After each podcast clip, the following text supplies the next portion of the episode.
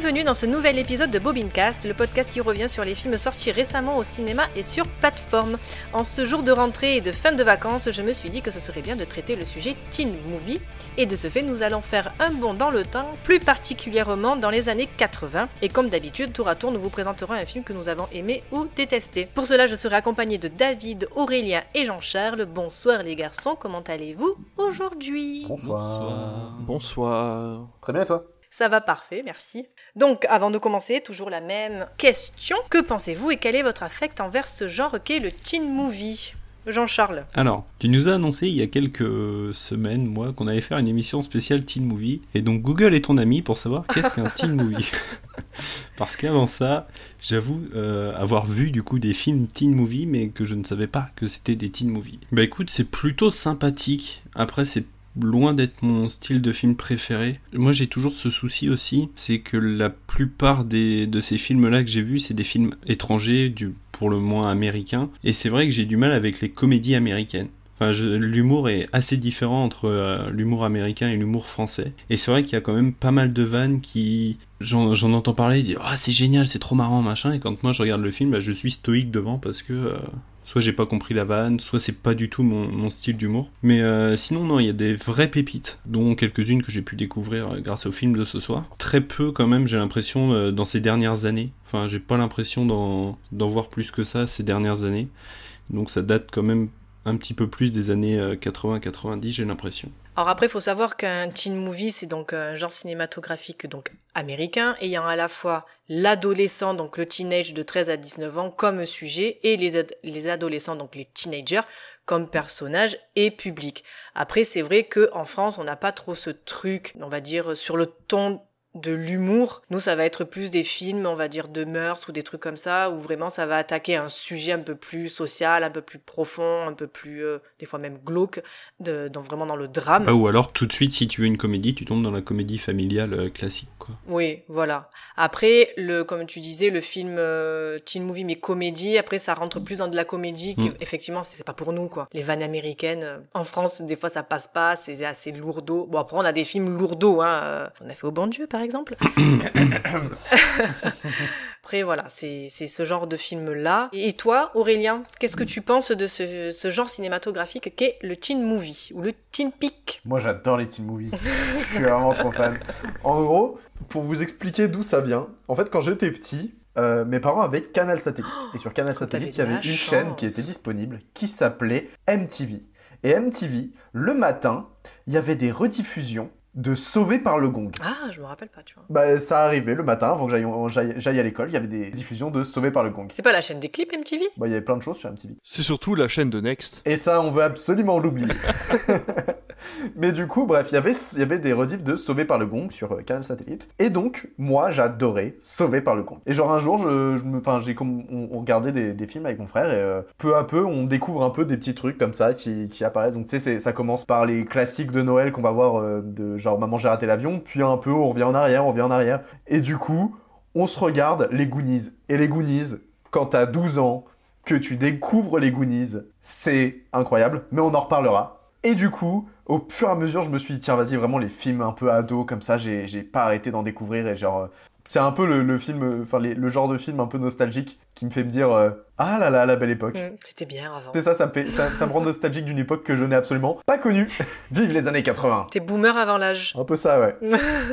Et toi, David? Alors moi les teen movies c'est un c'est un passage assez particulier parce que euh, bon je sais pas si vous le savez mais en fait mon père enregistrait euh, beaucoup beaucoup de VHS à la télévision et il avait foutu toutes ces VHS en dessous de la télé et euh, bon mon père est décédé euh, quand j'étais assez jeune et en fait il restait que ces VHS qui étaient en dessous de la télé. Ma mère n'y a jamais touché et vu que ma mère avait pas trop le temps de s'occuper de moi j'étais beaucoup tout seul à la maison et je balançais les VHS en fait je regardais les titres ça me disait rien et je balançais les VHS dedans. Et c'est comme ça que j'ai vu Terminator 2 pour la première fois Robocop euh, etc et j'ai vu aussi les Gremlins mais il faut savoir que mon père enregistrait les chaînes de télévision. Donc j'avais aussi les publicités de l'époque.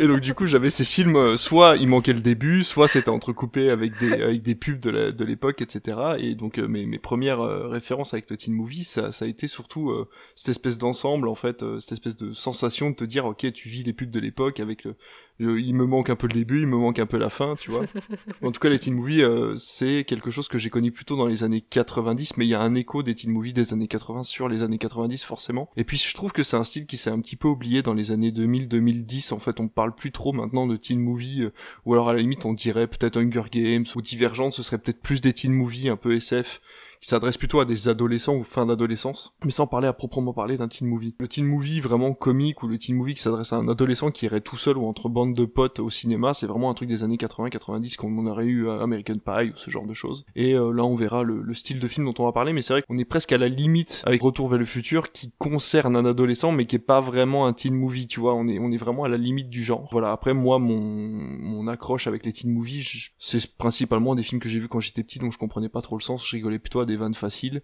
Et puis bah, là, le fait de les revoir, ça m'a fait énormément de bien parce que c'est un espèce de retour en arrière qui est assez rafraîchissant. Et euh, donc j'ai hâte de parler des, des quatre films qu'on a choisis. Parler un peu de, commencer actuellement. Je trouve que le principe du teen movie, il, se ressent surtout dans le côté série de nos jours. Tu sais, vraiment, tu as eu cette transposition qui s'est fait dans les séries un peu teenager, vraiment, qui ressort, et du coup, tu vois vraiment le côté, euh, les galères des, lycéens euh, de nos jours. Tu as plus de séries maintenant qui sont adressées pour des ados que des films, c'est vrai. Bah, tu as Riverdale. Après, c'est bon. tout ce qui était pas bon, après, voilà. Mais tu as Riverdale. Le format s'adapte, en fait. L'arrivée de la télévision a fait que les, les, ados, maintenant, sont devant leur télé, plus au cinéma. Voilà. Et du coup, la soirée que tu passais avant, aller avec tes potes au cinéma, tu la passes devant la télé, donc du coup, devant des séries, quoi. Donc, tu as Riverdale, tu as Elite, tu as. Sex Education. Même Stranger Things, à la limite, ça s'adresse ah, à des ados, mais ça s'adresse à tout le monde finalement. Mm. Ça s'adresse à toutes les générations. On remarquera qu'on a cité que du Netflix. On a cité que du Netflix, malheureusement. Bah, t'as After, si tu veux mm, mm. citer du Prime, t'as After. Euh, si tu veux citer du TF1, Qui sont des films, bah, Après, moi, je te rejoins euh, à 100%, euh, David. J'ai, pareil, j'ai connu la cassette. Ma mère a enregistré pareil. genre, j'étais devant. Dès que le film y commençait, hop, tu appuyais, t'avais pas le genre le, le fait de programmer ton enregistrement? Enfin, il y en a qui pouvaient, mais euh, moi j'étais pas dans cette catégorie-là. Il fallait que tu sois devant ta télé, que tu appuies sur le bouton rec et tu enregistré ton film avec la pub et tout le bordel et c'était euh, c'est trop La révolution, ça a été le magnétoscope avec le code d'enregistrement. Donc t'allais dans ton dans ton magazine de télévision, t'avais un code d'enregistrement, tu le tapais sur ton magnétoscope et il était capable de démarrer l'enregistrement à peu près au moment où le film commençait et il l'a pardon il l'a il l'a arrêté pendant le pub et a recommencé au début de si si je te jure ça a été la fin de la la fin de l'enregistrement VHS c'était le code d'enregistrement et je te jure que je l'ai vu de mes propres yeux ça existe. Mais c'est le futur ça. C'est le turfu. Enfin, non du coup mais c'est quoi c'est le turfu c'est le turfu dans les années 90 jamais eu ça. Si si si si, mais non. Tu, vous saviez J'ai même pas eu ça. Moi, c'était tu, tu te mettais, mais non, tu te mettais devant la télé, tu, tu appuyais sur rec, tu attendais que le film se fasse et après ah tu, non, non, tu étais en fait, t'avais une horloge en fait interne au... où tu laissais tu laissais euh, tourner le bordel et puis à un moment donné tu te levais tu dis bon bah, ça va il est non non non t'avais le... en général c'était ma grand-mère qui le faisait donc euh, elle se dit ouais bon ça va. Tu sais t'avais euh, un quart d'heure avant, euh, une demi-heure Alors, après. par contre, il fallait que ton, il fallait que ton l'horloge de ton VHS soit réglée à la minute près. C'est-à-dire que en fait, c'était c'était un code qui t'envoyait. En fait, je, crois que c'était genre les premiers chiffres t'envoyaient sur la chaîne, le deuxième chiffre t'envoyait sur l'heure et le troisième chiffre t'envoyait sur un, un code programme ou un truc comme ça. Et il fallait vraiment que ton magnétoscope soit à la bonne heure parce que sinon, bah, ça décalait tout forcément. Oh, et là, tu passais l'heure d'été et t'as les nerfs. C'est ça. C'était pas, c'était pas une science exacte, mais ça marchait plutôt pas mal. Ah, c'est ouf. oh non, tu as la moitié d'un film, dur. Après j'étais en Belgique et en Belgique oh, on avait déjà le câble dans les années 90. Alors est-ce que le câble a pas amené une technologie en plus de la France par rapport à, aux simples antennes euh, voilà de l'époque? Mais ça après c'est autre chose. C'est un autre sujet. Moralité, la Belgique est plus dans le futur. on avait des chaînes italiennes dans les années 90, je ne comprenais rien. ah non, moi j'étais avec mon antenne râteau à l'ancienne. Ah non, nous c'était le câble, mais par contre par contre tu banquais au niveau des impôts. Forcément. Eh ben du coup, Lequel de ces films sélectionnés sera élu le meilleur d'après les chroniqueurs? C'est ce que nous allons déterminer en commençant chronologiquement avec Breakfast Club. C'est moi. J'arrive à le dire d'entrée. Breakfast Club. Il est très exactement 7 heures et 6 minutes. Il vous reste donc 8 heures 54 minutes pour méditer sur vos fautes. Pas de questions? Si. Est-ce que l'inspecteur Colombo est au courant que vous avez fait une razzia dans sa garde-robe? Un surdoué, une fille à papa, un athlète, un révolté et une détraquée. J'arrive pas à croire que ce genre de choses m'arrive à moi. Avant la tombée de la nuit, ils livreront tous leurs secrets. D'abord, je suis nymphomane. Et tes parents le savent? Ils prendront tous les risques. Ça fait du bien de commettre de mauvaises actions. Et ils seront plus proches les uns des autres qu'ils n'auraient jamais pu l'imaginer. Breakfast Club. Un club qui n'exista qu'un jour. Je ne veux plus être seule. Jamais. Maintenant, t'es plus obligé. Mais qui devait changer toute leur vie. Je vous considère comme mes amis. J'espère que je me trompe pas. Pourquoi t'es si gentil avec moi? Parce que tu me laisses faire. Breakfast Club. Sorti en septembre 1985, réalisé par John Hughes avec Emilio Estevez, Anthony Michael Hall, Paul Gleason et John Capellos pour une durée de 1h40 minutes. Cinq lycéens au caractère totalement opposé se retrouvent en col un samedi après-midi. Au fur et à mesure que la journée passe, ils discutent, se déchirent et finissent par se trouver plus de points communs qu'ils ne pensaient. Petit point box-office, d'après vous, combien d'entrées a fait Bre- a fait Breakfast Club en France Oh, ça va être dur cette semaine, les. Ouais, ça, ça va être dur. Ah ouais. 600 000. À 300 000. 300 000. Oh, t'es dur. Ah, 300 000, t'es dur. Allez, moi je suis fou, je dis le million. 52 280 Ah, entrées. Pardon. Mm, Oh, mm. le pauvre. Non, mais ça, c'est que la première semaine, ça. Mm, Alors non, il faut savoir qu'il n'a eu que deux semaines d'exploitation en France. Ah, oui, d'accord, ok. Donc il n'a pas marché de ouf apparemment. Bah, c'est un film qui s'est forgé sur le.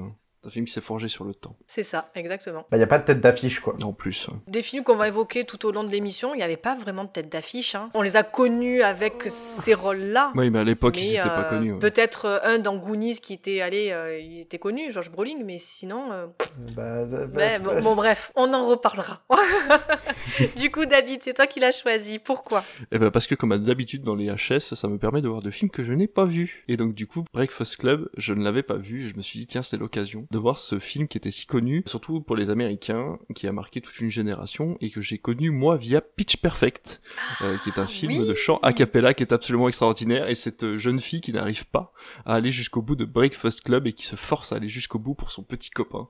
Et j'adore ce film, je, je pourrais le regarder en boucle, j'adore, j'adore, j'adore ce film. Bref, tout ça pour dire que Breakfast Club, c'est un film qui a autant de défauts que de qualités. Surtout à notre époque, qui devait être à mon avis révolutionnaire parce qu'il aborde des sujets très particuliers pour les années 80, mais qui pour notre époque est légèrement en retard par rapport à ce qu'il aborde. Je vais parler par exemple de libération de sexualité pour la femme, de problèmes familiaux et parentaux euh, pour à peu près tout euh, de, de cette fameuse colle. Un point commun par rapport au film euh, qu'on étudiera un peu plus tard, c'est l'enseignement en fait qui est vu vraiment comme le mal, comme des pauvres abrutis en fait qui ne sont absolument pas là pour les élèves mais plus pour leur carrière. Ça j'ai trouvé ça assez intéressant de voir qu'il y a toujours des, des points récurrents comme ça dans les teen movies des années 80 euh, aux États-Unis, que l'enseignement était vraiment déjà à l'époque euh, mis, euh, mis au rebut. Et alors ces quatre euh, personnages qui sont tous intéressants les uns les autres, qui malheureusement sont des stéréotypes un petit peu trop figés dans leur personnalité. On a la petite greluche qui est la coqueluche du lycée, on a le mec hyper rebelle qui est un petit peu comment dire en dehors de la société, on a le sportif euh, désabusé et on a euh, le euh, stressé euh, hyper intelligent, euh, voilà. Et chacun ont des problèmes qui sont liés à leurs parents.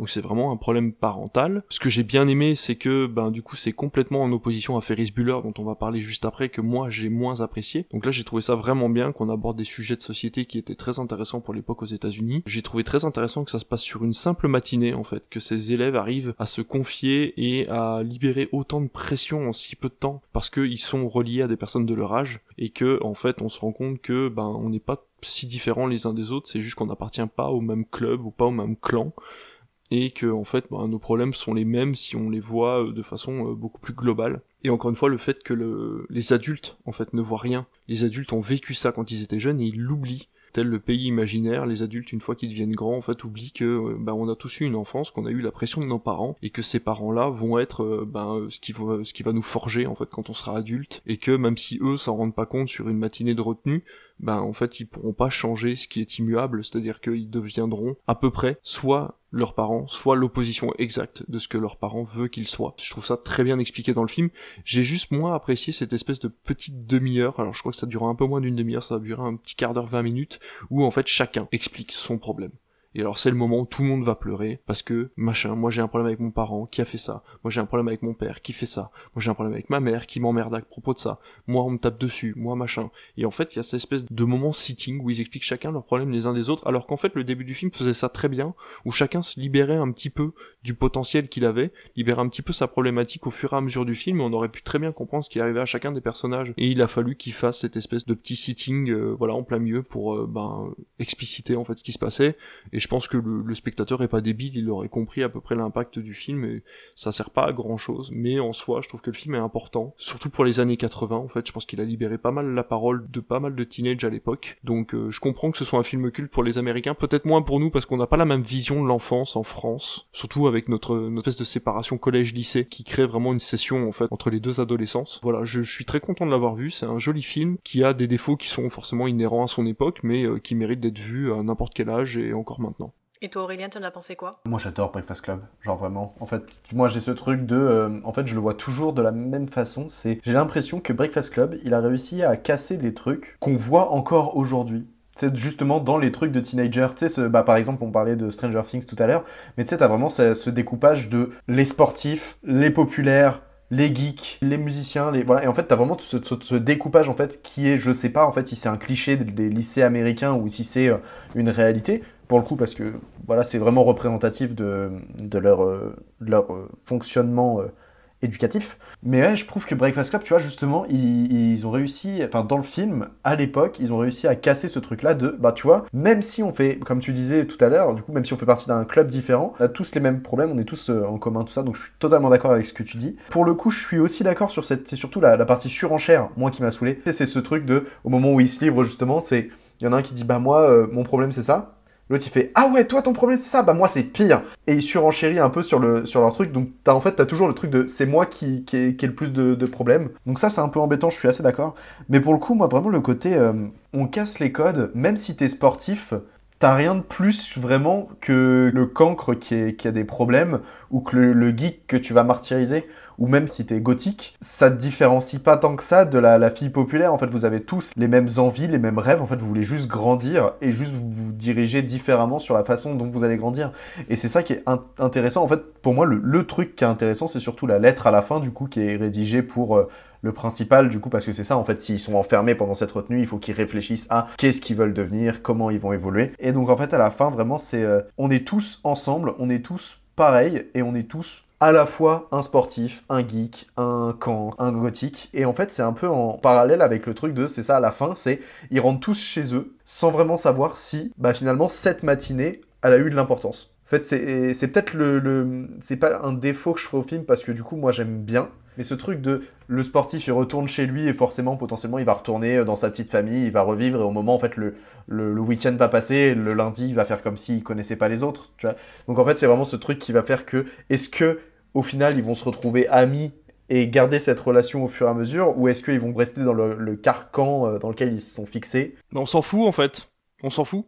C'est vraiment cette, cette matinée qui compte, le, fait que chacun ait pu euh, briser ne serait-ce qu'un tout petit peu la, la glace en fait qui était devant eux. Bah alors je reviens juste sur un point, je te laisse reparler après, j'ai oublié un truc, c'est que je trouve juste le, le, le personnage de la de la je vais dire la bimbo, c'est vulgaire, hein, mais euh, de la jeune fille, euh, La princesse. ouais, de la princesse, merci, euh, qui est très mal exploitée, je trouve, parce qu'en fait, elle est la seule à ne pas pouvoir expliquer pourquoi elle a des problèmes. C'est-à-dire qu'en fait, quand elle parle, elle dit, bah, tu peux pas comprendre ce que je vis, le poids que j'ai sur les épaules, et elle arrive pas à expliquer en fait qu'elle est enchaînée en fait à cette image de lycéenne euh, parfaite et qu'elle arrive pas à en sortir en fait et que c'est la société qui veut ça. Et je trouve que c'est assez mal expliqué puisque cinq minutes plus tard, elle se retrouve finalement dans cette espèce de placard avec euh, avec le pour finalement l'embrasser, enfin pour sortir avec lui quelques heures euh, avant de retrouver sa vie normale. Voilà, je trouvais que la, la session entre les deux était assez mal expliquée. Je trouve ça un petit peu dommage qu'elle n'arrive pas à expliquer pourquoi elle a un mal-être en fait euh, qui pourtant est un des plus importants, moi je trouve, dans ce film-là, c'est-à-dire la stigmatisation en fait des, des jeunes filles un peu jolies dans les lycées américains dans les années 80 font qu'elles s'enferment en fait dans une image qu'elles ne veulent pas,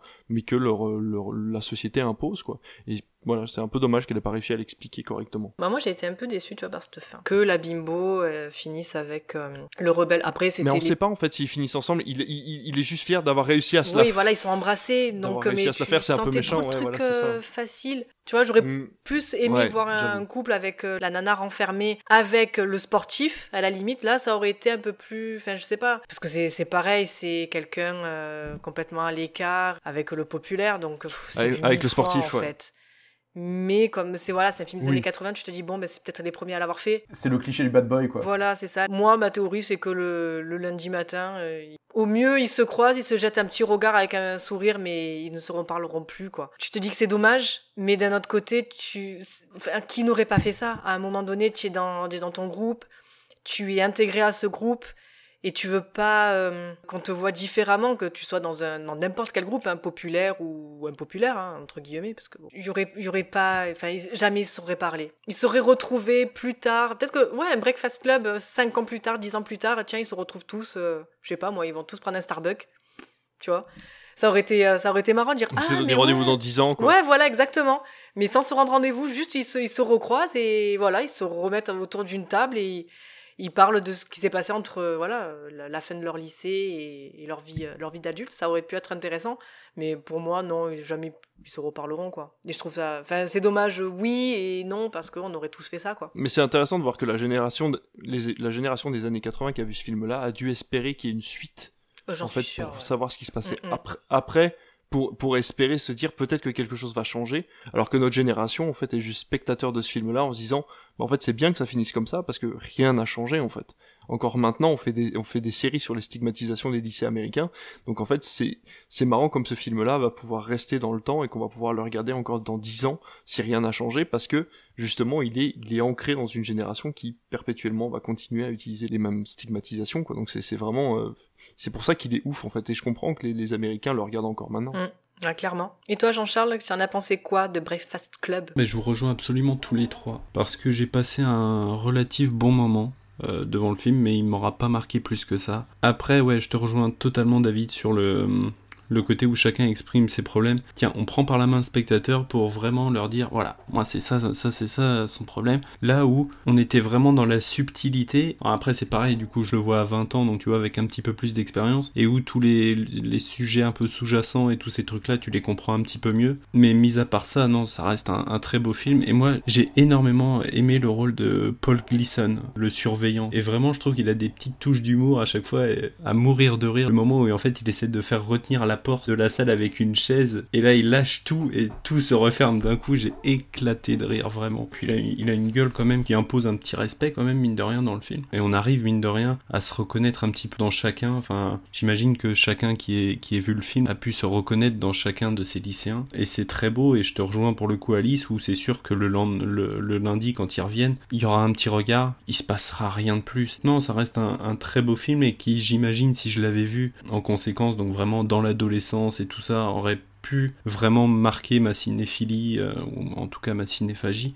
Mais dans tous les cas, non, c'est un très beau film et je suis content de l'avoir vu pour l'émission. Mais du coup, ce que tu disais, le coup des stéréotypes, de toute façon, c'est euh, c'est aussi quelque chose qui est vraiment une case à cocher dans le film en fait Teen Movie, c'est-à-dire que on a choisi quatre films dans les trois au moins, il y a que des personnages stéréotypés qui ne sont pas caricaturaux pour le coup, mais qui sont stéréotypés parce que ces personnages sont écrits pour que chaque gamin qui le regarde en fait puisse identifier un peu pour lui, un peu pour l'autre, mais c'est voilà, c'est fait pour ça en fait. Moi j'aime beaucoup le fait que des, personnages soient stéréotypés. Là pour le coup ça devient euh, ou ça devient caricatural, c'est dans les films euh, des années 2000, tu le vois par exemple avec euh, American Pie. Surtout les films d'horreur, je trouve les euh, Souviens-toi l'été dernier, enfin tout ce genre de films là. C'est bon, c'est un délire mais mais c'est pareil quoi, c'est je trouve que c'est plus caricatural plutôt que qu'autre chose. Après, Bre- Breakfast Club se veut euh, dramatique, alors que American Pie ou l'été dernier se veut quasiment comique, voire horrifique. Donc c'est vrai que là, vraiment, tu sens qu'il a voulu poser un problème de société en disant, bon bah, je pourrais peut-être pas changer les choses, mais en tout cas, je pose mon film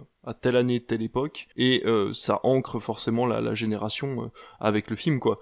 Et euh, c'est vrai que maintenant que t'en parles, le professeur, c'est marrant parce qu'il est, il est en retard il est en retard d'un cran, il est comique, il, est, il, a, il, ce côté comique en fait où les, ados vont pouvoir se moquer de lui, et en plus dès le début du film, le mec lui dit mais vous êtes allé chercher vos, vêtements dans quelle année en fait?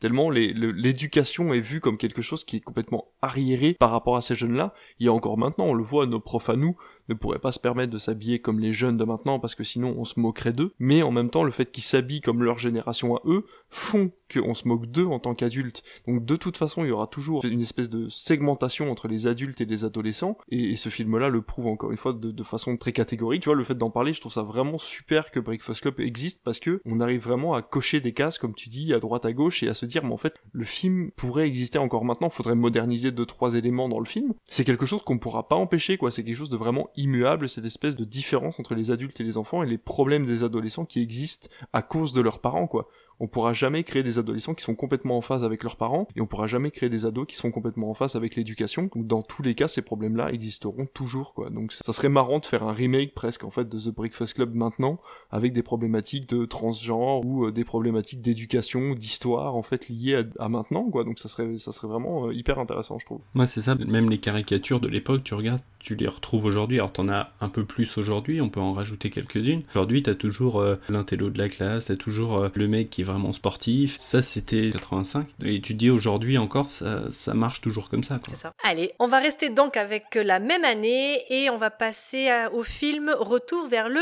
futur. Ah, c'est de la même année. En fait, on va faire un karaoké, je, je pense. Hein, J'ai mes enfants qui dorment à côté. Je ferai pas cet affront de, de chanter. C'est génial. J'adore Retour à futur. Les gens qui pensent qu'un gamin est en train de draguer sa mère. Marty mène une existence banale. Aucun McFly n'a jamais laissé la moindre trace dans toute l'histoire de Hill Valley. Vous savez, l'histoire, elle va changer. Et 1985 n'est vraiment pas son année. Mais Doc Brown va changer tout ça. Vous dites que vous avez fabriqué une machine à voyager dans le temps à partir d'une DeLorean? Il fait faire à Marty un bond de 30 ans dans le passé. Maintenant, il est bloqué dans le passé. Je dois rêver, c'est pas possible. Il fait la connaissance Au chocolat de son futur père. Mais c'est un voyeur Et il plaît beaucoup à sa mère.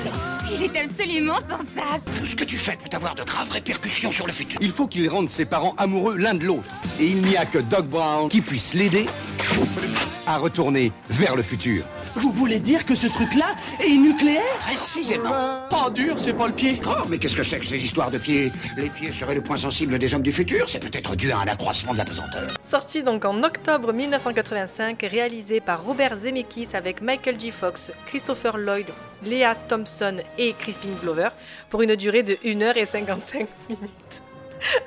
Le jeune Marty McFly mène une existence tout à fait banale avec sa petite amie Jennifer, seulement troublée par sa famille en crise et un proviseur qui serait ravi de l'expulser du lycée. Ami de l'excentrique professeur Emmett Brown, il l'accompagne un soir tester sa nouvelle expérience, le voyage dans le temps, via une DeLorean modifiée. La démonstration tourne mal, Marty se retrouve transporté en 1955. Là, il empêche malgré lui la rencontre de ses parents et doit tout faire pour les remettre ensemble sous peine de ne pouvoir exister. Petit point box-office, d'après vous, combien d'entrées a fait Retour vers le Turfu en France 45 millions Ah, tu m'as niqué ma vanne, j'allais dire 8 milliards Il mérite pas moins de toute façon. Non, c'est vrai. Plus sérieusement. Non, plus sérieusement, je dirais euh, 2 millions d'entrées. Ah, moi je reste sur le 1, allez. Bah, j'avais le 2 millions, mais 2 millions. j'espère énormément plus, mais je vais rester sur le 1 histoire de dire. 3,4 millions d'entrées. L'humanité a du goût Euh, il est dans le top 10 des, des films de l'année 80. Ah, super. Je rectifie. L'humanité dans les années 80 avait du goût Ah ben c'est sûr que les 5 millions pour Spider-Man. 7.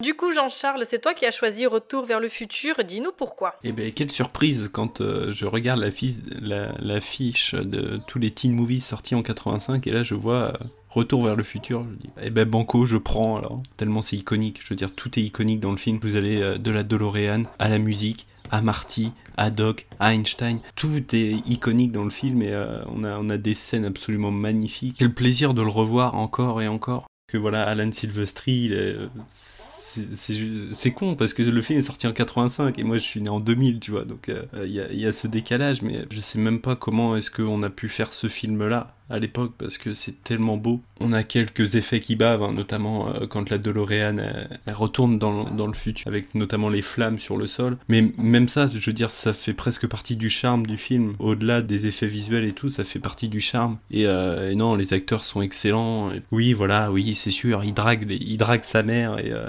on, a ce petit souci mais mais non enfin en tout cas sa mère le drague mais euh, on peut pas en dire plus parce que vraiment c'est un je pourrais même pas critiquer le film tellement tellement il est dans mon cœur et tellement je le porte très haut dans mes films préférés parce que la musique parce que voilà je l'ai déjà dit je le répète mais j'adore Retour vers le futur Bon, Aurélien, je vois que tu trépignes. Retour vers le futur. C'est incroyable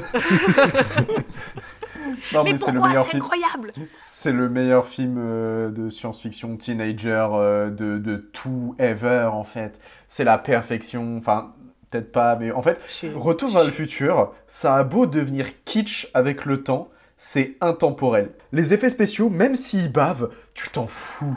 Genre vraiment, tu sais, tu regardes, tu sais, moi j'ai toujours cette scène de, tu vois, t'as Marty et Doc, la, la, la DeLorean vient de leur foncer dessus, elle a disparu, ils se retournent en mode, Oh, mais vraiment, c'est pas beau, tu le vois que c'est tourné sur un vieux fond vert dégueulasse. Ça marche. Mais qu'est-ce que c'est jouissif Ah, ça fait plaisir En fait, tout fonctionne dans ce truc-là. Dès le début, c'est la petite scène d'intro avec les horloges et tout. Il- le- le- la première chose que tu vois de Marty, c'est il rentre, il, appuie sur des boutons, tu comprends pas ce qu'il fait. Il sort son petit, son, son petit médiator là, tu le vois briller, il est en, plus. c'est en mode, eh les gars, je suis stylé, ok? J'ai un médiator qui brille. Et juste le, c'est le rêve de quand t'es ado, tu dis oh putain je veux devenir une rockstar, t'as tout de suite cette image en tête de tu fais exploser une enceinte juste en arrive de guitare. Et là t'es en mode bah je veux être ce gars. En fait tout le monde au moment où il a regardé Retour le futur se dit je veux être Marty. Et il a un skateboard. Et cinq minutes après, Doc qui l'appelle et qui lui dit euh, surtout euh, touche pas à l'ampli, il y a un petit souci dessus. Non, t'inquiète, t'inquiète, je, Bah, je m'en rappellerai. C'est ça le truc qui est fou, c'est que vraiment dans les 5 premières minutes, ils te mettent plein de petits détails comme ça qui t'expliquent en fait tout le début de l'histoire sans que tu t'en rendes compte. Et en fait, quand tu le revois, tu vois, genre ce truc de il pose son skate, il le fait partir, donc t'as l'horloge, qui, les horloges en même temps qui font le, le temps, tu vois. Le, le skate, il tape sur la caisse de plutonium, et en même temps, à la télé, t'entends qu'il y a quelqu'un, il y a du plutonium qui a été volé. Tu dis, ok, donc là, tu fais un lien, tu vois, t'as tout le truc, le coup de téléphone, le, il s'en va, il est en retard pour le lycée, du coup, tu le vois encore faire son skate. Bah, évidemment, euh, t'as les musiques euh, de, de- Il voit- tu le vois s'accrocher à une voiture. c'est la meilleure skate. chose. Moi, honnêtement, De je sais pas à faire un de skate. te dis le gars, il il s'en fout. il est plus à ça près. Je sais pas faire de skate, mais mon rêve un jour, ça a été de me jeter un skate, me partir comme ça et m'accrocher à une voiture en mode oui. C'est Un juste pick-up. Et puis surtout avec, avec des gens trop cool parce que t'as le mec il, il se retourne, il le voit puis il dit ouais, oh, oh, il est là, c'est bien. Tu sais, vraiment, t'as en fait, t'as envie d'être ce gars dès le début parce qu'il est, il est stylé, il a une guitare, il a, une copine hyper sympa, genre vrai, et puis magnifique, hein, franchement. euh, Jennifer au tout début, bah, elle a toujours été belle en fait.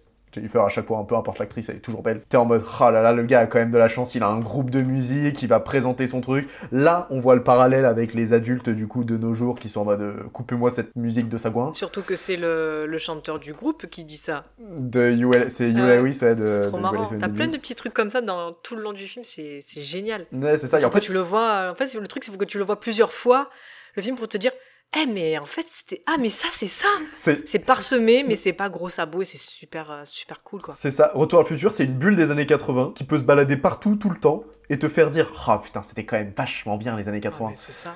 Et puis, puis ouais, le truc de la DeLorean, tu vois, genre tout le monde a toujours voulu avoir une, voir ou avoir une DeLorean un moment sous la main, alors que la voiture est pétée en vrai. La DeLorean, ça va pas vite, c'est pas fou, c'est grossier et c'est pas dingue. Ouais mais c'est devenu tellement iconique. Tu rajoutes un correcteur temporel et t'es qui tu... C'est bon, tu pars quand tu veux. Auquel il a pensé en se cognant sur les toilettes. Juste à côté de chez moi, tu vois, il y, a- il y a un rassemblement de voitures qui se fait tous les mois. Et il y a des mecs qui ont vraiment remis la DeLorean avec tout ce qui va dessus. Je sais pas combien de temps ils ont passé, combien de, de pognon ils ont mis dedans, mais c'est tellement magnifique à voir en vrai. Pour vous dire que cet été, on compte refaire la trilogie Retour vers le futur au cinéma, du coup, euh. Oh, En fait, euh, pied. le vice-président de mon cinéma connaît un gars. Bon, alors malheureusement, on pourra pas parce que c'est trop cher. Mais il y a un gars en fait qui va dans toute la France et qui euh, vient présenter sa DeLorean et tu peux faire un tour en DeLorean. Le Et euh, truc bon, de malheureusement, là, pour le faire venir, c'est 900 balles. Donc nous, on n'a pas les moyens parce qu'on n'aura pas Ouais. assez de monde en salle. Mais euh, voilà, il faut savoir qu'il y a un. Fais une, cagnotte litchi.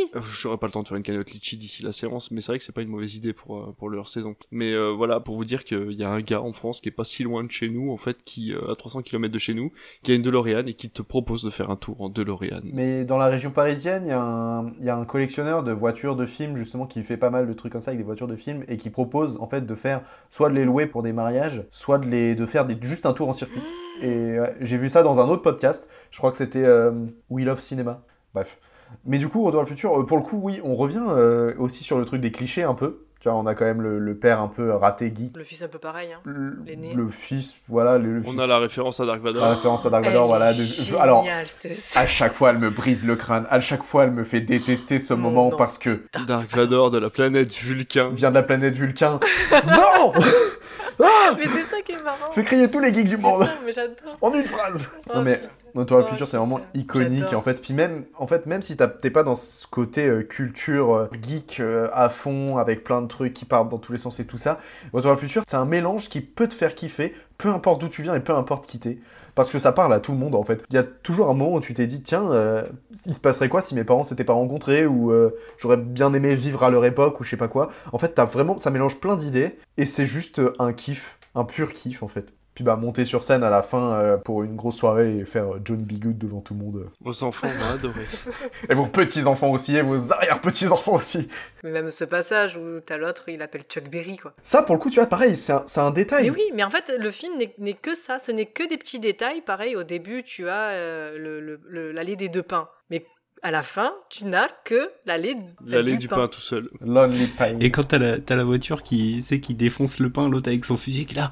Plus qu'à- il m'a défoncé un pain, you C'est vraiment avec ce langage très campagnard. Il a déjà repris humaine La VF est excellente d'ailleurs. Vous voyez, je sais pas pour vous, mais moi, tu vois, Retour vers le futur, je l'ai vu en français, euh, enfin en VF, euh, quand Je euh, peux voilà. pas le regarder je en pourrais VO. pas le voir dans une autre langue parce que Ah vraiment. Je l'ai vu Mais en oui. VO, c'est. Je peux pas. C'est pas possible. T'as trop des vannes françaises que tu peux. que, que ça marche pas en VO en fait. Puis t'as la voix, tu la voix, la voix française du doc est iconique. Nom de Zeus, par exemple, c'est tout bête. Mais oui, non, mais c'est ça. T'as des acteurs de doublage français aujourd'hui qui sont tellement incroyables qu'aujourd'hui il y a tellement de films qu'on qu'on a découvert. En plus, c'est des films de notre jeunesse. En plus, donc en plus de ça, c'est à l'affect de le voir parce que quand ça passe à la télé et tout ça, c'est forcément en VF. C'est ça. Et aujourd'hui, bah, si tu veux le voir, tu dis ah ouais, bah VF obligatoire parce que parce que c'est tellement iconique. Parce qu'il a réussi à tout rassembler, tout le bon, et en fait à bien l'assembler quoi. C'est ça, il a. Le film, euh, le film est, est devenu, comme tu dis, iconique jusqu'à ses répliques, tu vois. Tu vois, on en parle là, on vient d'en citer combien depuis, depuis le début Mais qu'on a commencé à parler de ce film?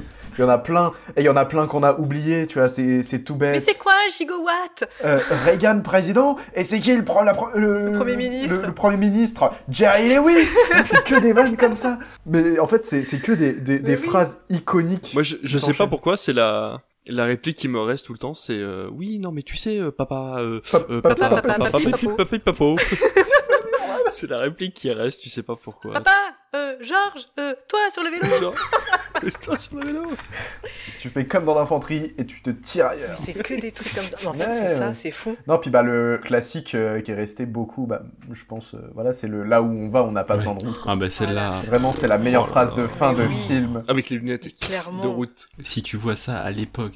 T'imagines, on n'a pas besoin de route, t'es en 1985, là tu vois la voiture qui décolle dans le film, mais... oh, mais pardon Non mais Oh c'est surtout qu'en plus, écologie avant l'heure, le mec arrive à alimenter la bagnole. Mais avec oui. des canettes ça, recyclées. Et du coup, t'es en mode, et tu te Mais dis, mais oui. c'est du génie. Alors, on n'y arrivera jamais, c'est sûr, mais en tout cas, c'était vraiment très bien. Mais c'est fou, et genre, euh, n'importe quelle chose du film, tu le reconnais, tu l'associes à ça. Dire aujourd'hui, tu vois une DeLorean, forcément, c'est Retour vers le futur. Aujourd'hui, tu vois les overboards et tout ça qui commencent à arriver. Bah ouais, ça vient de là. Les chaussures autolassantes, ça vient de Retour vers le futur. Et même les musiques, voilà, forcément, tu commences à entendre le thème de Retour vers le futur.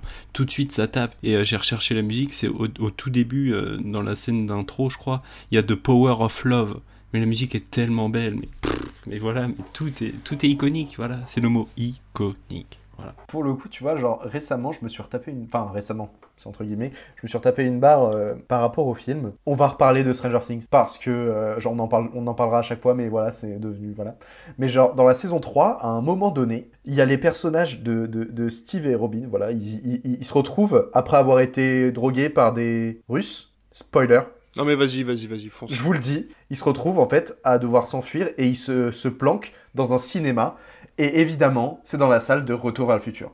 Et du coup, t'as deux mecs, enfin, tu as deux personnes, donc en 1985, déchirées, enfin défoncées même à cause des drogues, qui se retrouvent face à Retour vers le futur. Et ça donne ce truc de, à la fin du, à un moment donné, ils sortent pour aller boire un verre. Et t'as du coup un des personnages qui fait ça et fait, c'est moi ou le mec de Sacré Famille, il était en train d'essayer de pécho sa mère. Et tu sais, c'est juste cette conversation parce que du coup, oui, à la base, euh, Michael J. Fox à l'époque, il était connu pour Sacré Famille parce qu'il était un personnage euh, La de la série euh, très très important.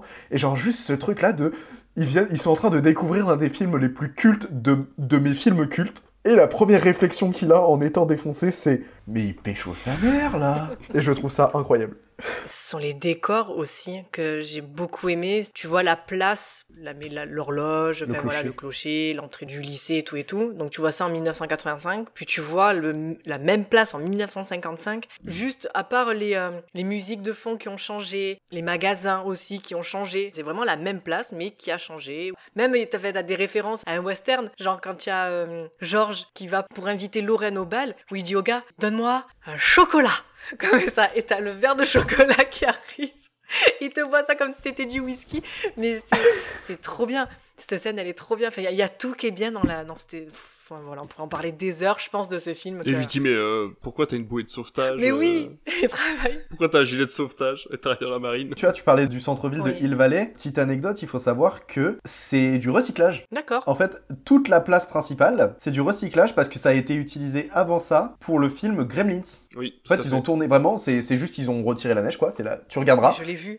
je, moi, j'ai pas fait. euh, Bah, non. vraiment, le centre-ville dans Gremlins, c'est le même que celui de Hill Valley dans Retour à le futur. Parce qu'en fait, voilà, ils se sont dit, tiens, il y a un décor de près, autant le prendre. Bah, ils ont bien fait. Économie, écologie, ils sont dans le futur. Et voilà, je crois qu'en plus, ouais, ils avaient eu pas mal de, de galères de financement et tout ça, puis d'organisation avec les acteurs. Bon, bref. De toute façon, il y a plein, plein, plein de documentaires qui parlent de, la création de Retour à le futur, donc... euh, Ouais, et ben justement, tu fais bien d'en parler parce que il y a une série sur Netflix, alors c'est un des rares programmes que je peux conseiller sur Netflix. Movie That Ma- Made Us. Ouais. Ex- exactement, Movie That Made Us. Très, très Si vous ne connaissez pas, en fait, ça revient sur comment ont été faits les films les plus iconiques des années 80, 90, 2000. Et donc, il y a trois saisons ou quatre saisons, je crois. Et donc, ça revient sur euh, Jurassic Park, sur euh, Retour vers le futur. Et il y en a plein, plein comme ça. Et vraiment, je vous la conseille. Dirty Dancing aussi. Ouais, je, je vous la conseille vraiment parce que euh, c'est hyper intéressant de voir par quelle phase passe le film, quelle merde ils peuvent avoir sur le tournage. Voilà, c'était le petit conseil. Ah, je voulais vous montrer une photo de moi avec Doc euh, à Universal Los Angeles, mais je ne la retrouve plus. Mais non. Pardon. Dommage. Genre Doc Doc. Le Doc. Non, non, pas. Non, J'allais dire Christopher Doc, Lloyd. mais, euh, Tu sais, à Universal. Ouais, c'était pas What Christopher Lloyd, mais. tu vas au parc Universal et à l'époque, il y avait la- l'attraction Retour vers le futur et du coup. euh, tu pouvais prendre des photos avec, euh, Chris- avec euh, Doc, quoi, tu vois, un mec déguisé en Mm. Doc et tout. Donc tu me vois comme ça, avec euh, et puis le mec est avec sa montre comme ça, tu vois. C'est trop drôle. Mais pour rester sur les décors, ils ont cramé en plus, non? Il n'y avait pas eu un incendie dans les, euh, justement dans les studios où euh, C'est possible. les décors de, de Retour vers le futur avaient cramé justement? Il y avait eu, je vous rappelle pas? Aucune Il y avait eu idée. un gros incendie dans les euh, Ça me parle pas. studios d'Universal. Je crois qu'il y avait eu un gros incendie et il y avait beaucoup de parce qu'ils font des tours justement. Ils font le petit le petit chouchou là. Voilà, voilà. Côté critique presse, donc on avait les cahiers du cinéma qui euh, disaient il n'y a rien dans Retour vers le futur de fort, de personne, d'obsessionnel. Aussi, le film est-il bien terne Oh le bâtard. Je dis son nom, parce que je l'ai noté, c'est Monsieur Hervé Leroux.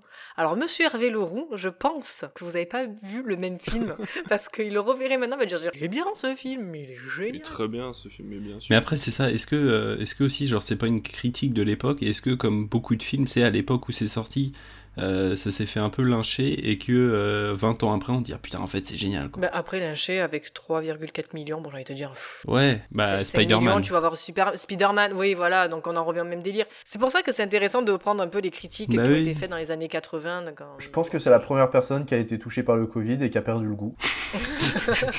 Et on a VSD qui disait Petite merveille d'horlogerie où les jeux du temps deviennent les grands ressorts du rire. Oui. C'est très joli. Voilà. On va rester encore sur la même année et on va poursuivre avec le film Les Goonies. Eh, Mika trouve une carte Oh la vache, vous vous rendez compte de ce qu'on pourrait faire?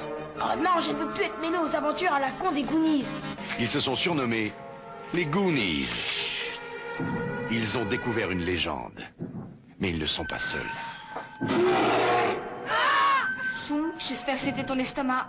Non Découvrez la carte perdue, Oh super, on a trouvé le tunnel les grottes secrètes, Eh, Mickey Si tu arrives à m'entendre, sauve-toi les indices cachés, Mickey les pièges perfides. Allô, shérif Je suis dans la salle de l'ancien phare. Je veux, je veux vous signaler un meurtre. Comme votre dernière blague avec toutes ces petites créatures qui se multipliaient quand on leur jetait de l'eau dessus, c'est ça? Venez vivre cette aventure. Sorti donc en décembre 1985, écrit par Chris Columbus d'après une histoire de Steven Spielberg et réalisé par Richard Donner, à qui l'on doit aussi la saga L'arme fatale, avec Sean Astin, Josh Brolin, Corey Feldman et Martha Plimpton pour une durée de 1h40 minutes. Astoria est une modeste et paisible cité portuaire de la côte ouest des États-Unis. Un jour, Mickey, Choco, Bagou et Data, une bande de copains, trouvent dans le grenier du premier une vieille carte au trésor menant au pirate Willy le Borgne. Alors que leur quartier va bientôt être rasé par un promoteur pour être remplacé par un terrain de golf, les garçons décident de se mettre à la recherche du butin pour éviter la destruction de leur maison. Au cours de leur périple, ils rencontreront les Fratelli, des malfrats fraîchement évadés de prison. Petit point box-office, d'après vous, combien d'entrées a fait les Goonies en France? 85, Jurassic... Euh, non pas Jurassic, euh, Retour vers le futur. 2 millions. Ouais, 3 millions. 1 million 5. Ah, tu es le plus proche. 1,3 million d'entrées. C'est rare pour être souligné. Alors du coup, c'est moi qui ai choisi ce film. Pourquoi, pourquoi, pourquoi? Tout simplement parce que déjà rien que pour cette euh, cette scène d'intro, c'est-à-dire que le film il s'ouvre sur euh, l'évasion d'un des antagonistes et durant en fait cette la course poursuite, on te présente les personnages qui vont faire partie de l'aventure et même si c'est un un procédé ben, déjà vu, ça fonctionne toujours aussi bien parce que tu n'as pas besoin de plus d'explications. Alors oui, encore une fois, les, personnages sont stéréotypés, avec la pom-pom girl, la nana pseudo-intello, le blagueur, le petit gros maladroit, le futé, l'inventeur, même si c'est parfois foireux. Mais ce n'est, voilà, comme je disais, c'est jamais caricatural. Ce genre de bande a toujours été, et ça a toujours fonctionné, puisque l'atout ou le caractère de l'un fait avancer l'histoire, et on le voit par exemple avec aussi le diptyque Ça, on n'en a pas parlé, de Stephen King, où pareil c'est une bande d'ados, et voilà, euh, qui sont tous différents, et les caractéristiques de l'un va euh, aider en fait à ben, se sauver de ce méchant clown, et c'est exactement en fait le même genre de, de bande d'ados, et ça va plus être donc caricatural comme j'avais dit avec dans les années 2000 euh, avec les films d'horreur. Donc voilà, en quelques minutes on t'a présenté une dizaine de persos, sans quasi le moindre dialogue et le tout en fait sur une musique mais que j'adore, qui est super entraînante et enfantine, mais j'adore cette musique des Goonies. Puis franchement, qui n'a jamais rêvé de trouver une carte au trésor dans ce grenier? Pour quelqu'un qui a eu une maison dans son enfance, qui ne s'est jamais dit je vais fouiller dans le grenier, je vais forcément trouver quelque chose. C'est euh, l'imagination des enfants fait que tu penses forcément à ça.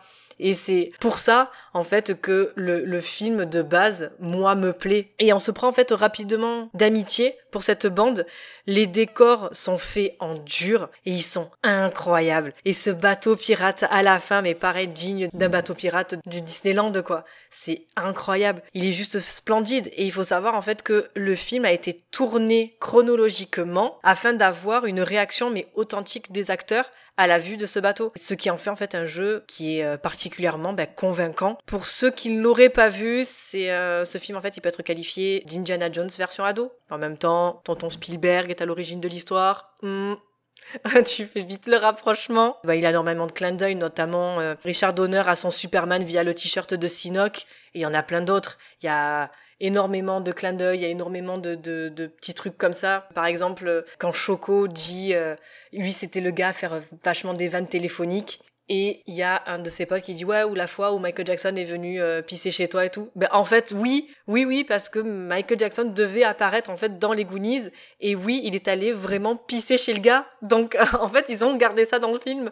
Donc il y a plein de petits trucs comme ça, pareil qui sont disséminés que si on n'a pas les refs, eh ben en fait on on passe complètement à côté. Et c'est en apprenant un peu plus sur le film que ben, finalement on, l'apprécie comme euh, Retour vers le futur. Il parle des petits monstres aussi au téléphone. Il lui dit ouais, euh, comme les monstres où tu m'as dit que si on leur mettait de l'eau dessus, euh, ils devenaient, il devenait méchant ou je sais pas quoi. Mais oui, voilà, pareil, référence aux Gremlins. Voilà, t'as plein de petits trucs comme ça et c'est génial. Je le regarde pas régulièrement, mais voilà, j'aurais adoré moi faire partie de cette bande, vivre cette aventure avec eux, enfin voilà, me retrouver dans un espèce d'aqualand géant à un moment donné. Euh, enfin, c'est génial. Ce film est vraiment génial pour euh, vraiment. Alors ça s'adresse peut-être pour des gens un peu plus jeunes, autour de la 10, ouais, 10 ans, 10, 11, 12 ans Mais c'est voilà, c'est c'est ce film est, incroyable, est incroyable et je me régale à le revoir euh, quand je peux. Et euh, par contre, le truc moi qui m'a pas choqué, mais je me dis putain, mais ils jurent dans ce film, ils ne font que jurer. Même ça, tu vois, tu te dis c'est authentique parce que autant devant les parents, non, ben non, bon- bonjour Madame Walsh, au revoir Madame Walsh, tu vois, c'est que des trucs comme ça et entre eux, ouais connard et tout machin. Enfin, c'est mais c'est ça parce que pareil entre entre gamins, on s'insultait, c'est jamais vraiment méchant, mais on s'insultait, mais devant les parents, euh, oui maman, euh, non papa, enfin voilà, on faisait le petit euh, le petit ange et tout, alors que que pas du tout quoi. mais voilà, c'est pour ça que j'aime, j'adore les Goonies. Je l'ai vu deux fois, les Goonies. Je l'ai vu une première fois en sortant de ma fac de ciné. Et euh, une copine m'a dit Ah, vas-y, il faut qu'on regarde les Goonies et tout. euh.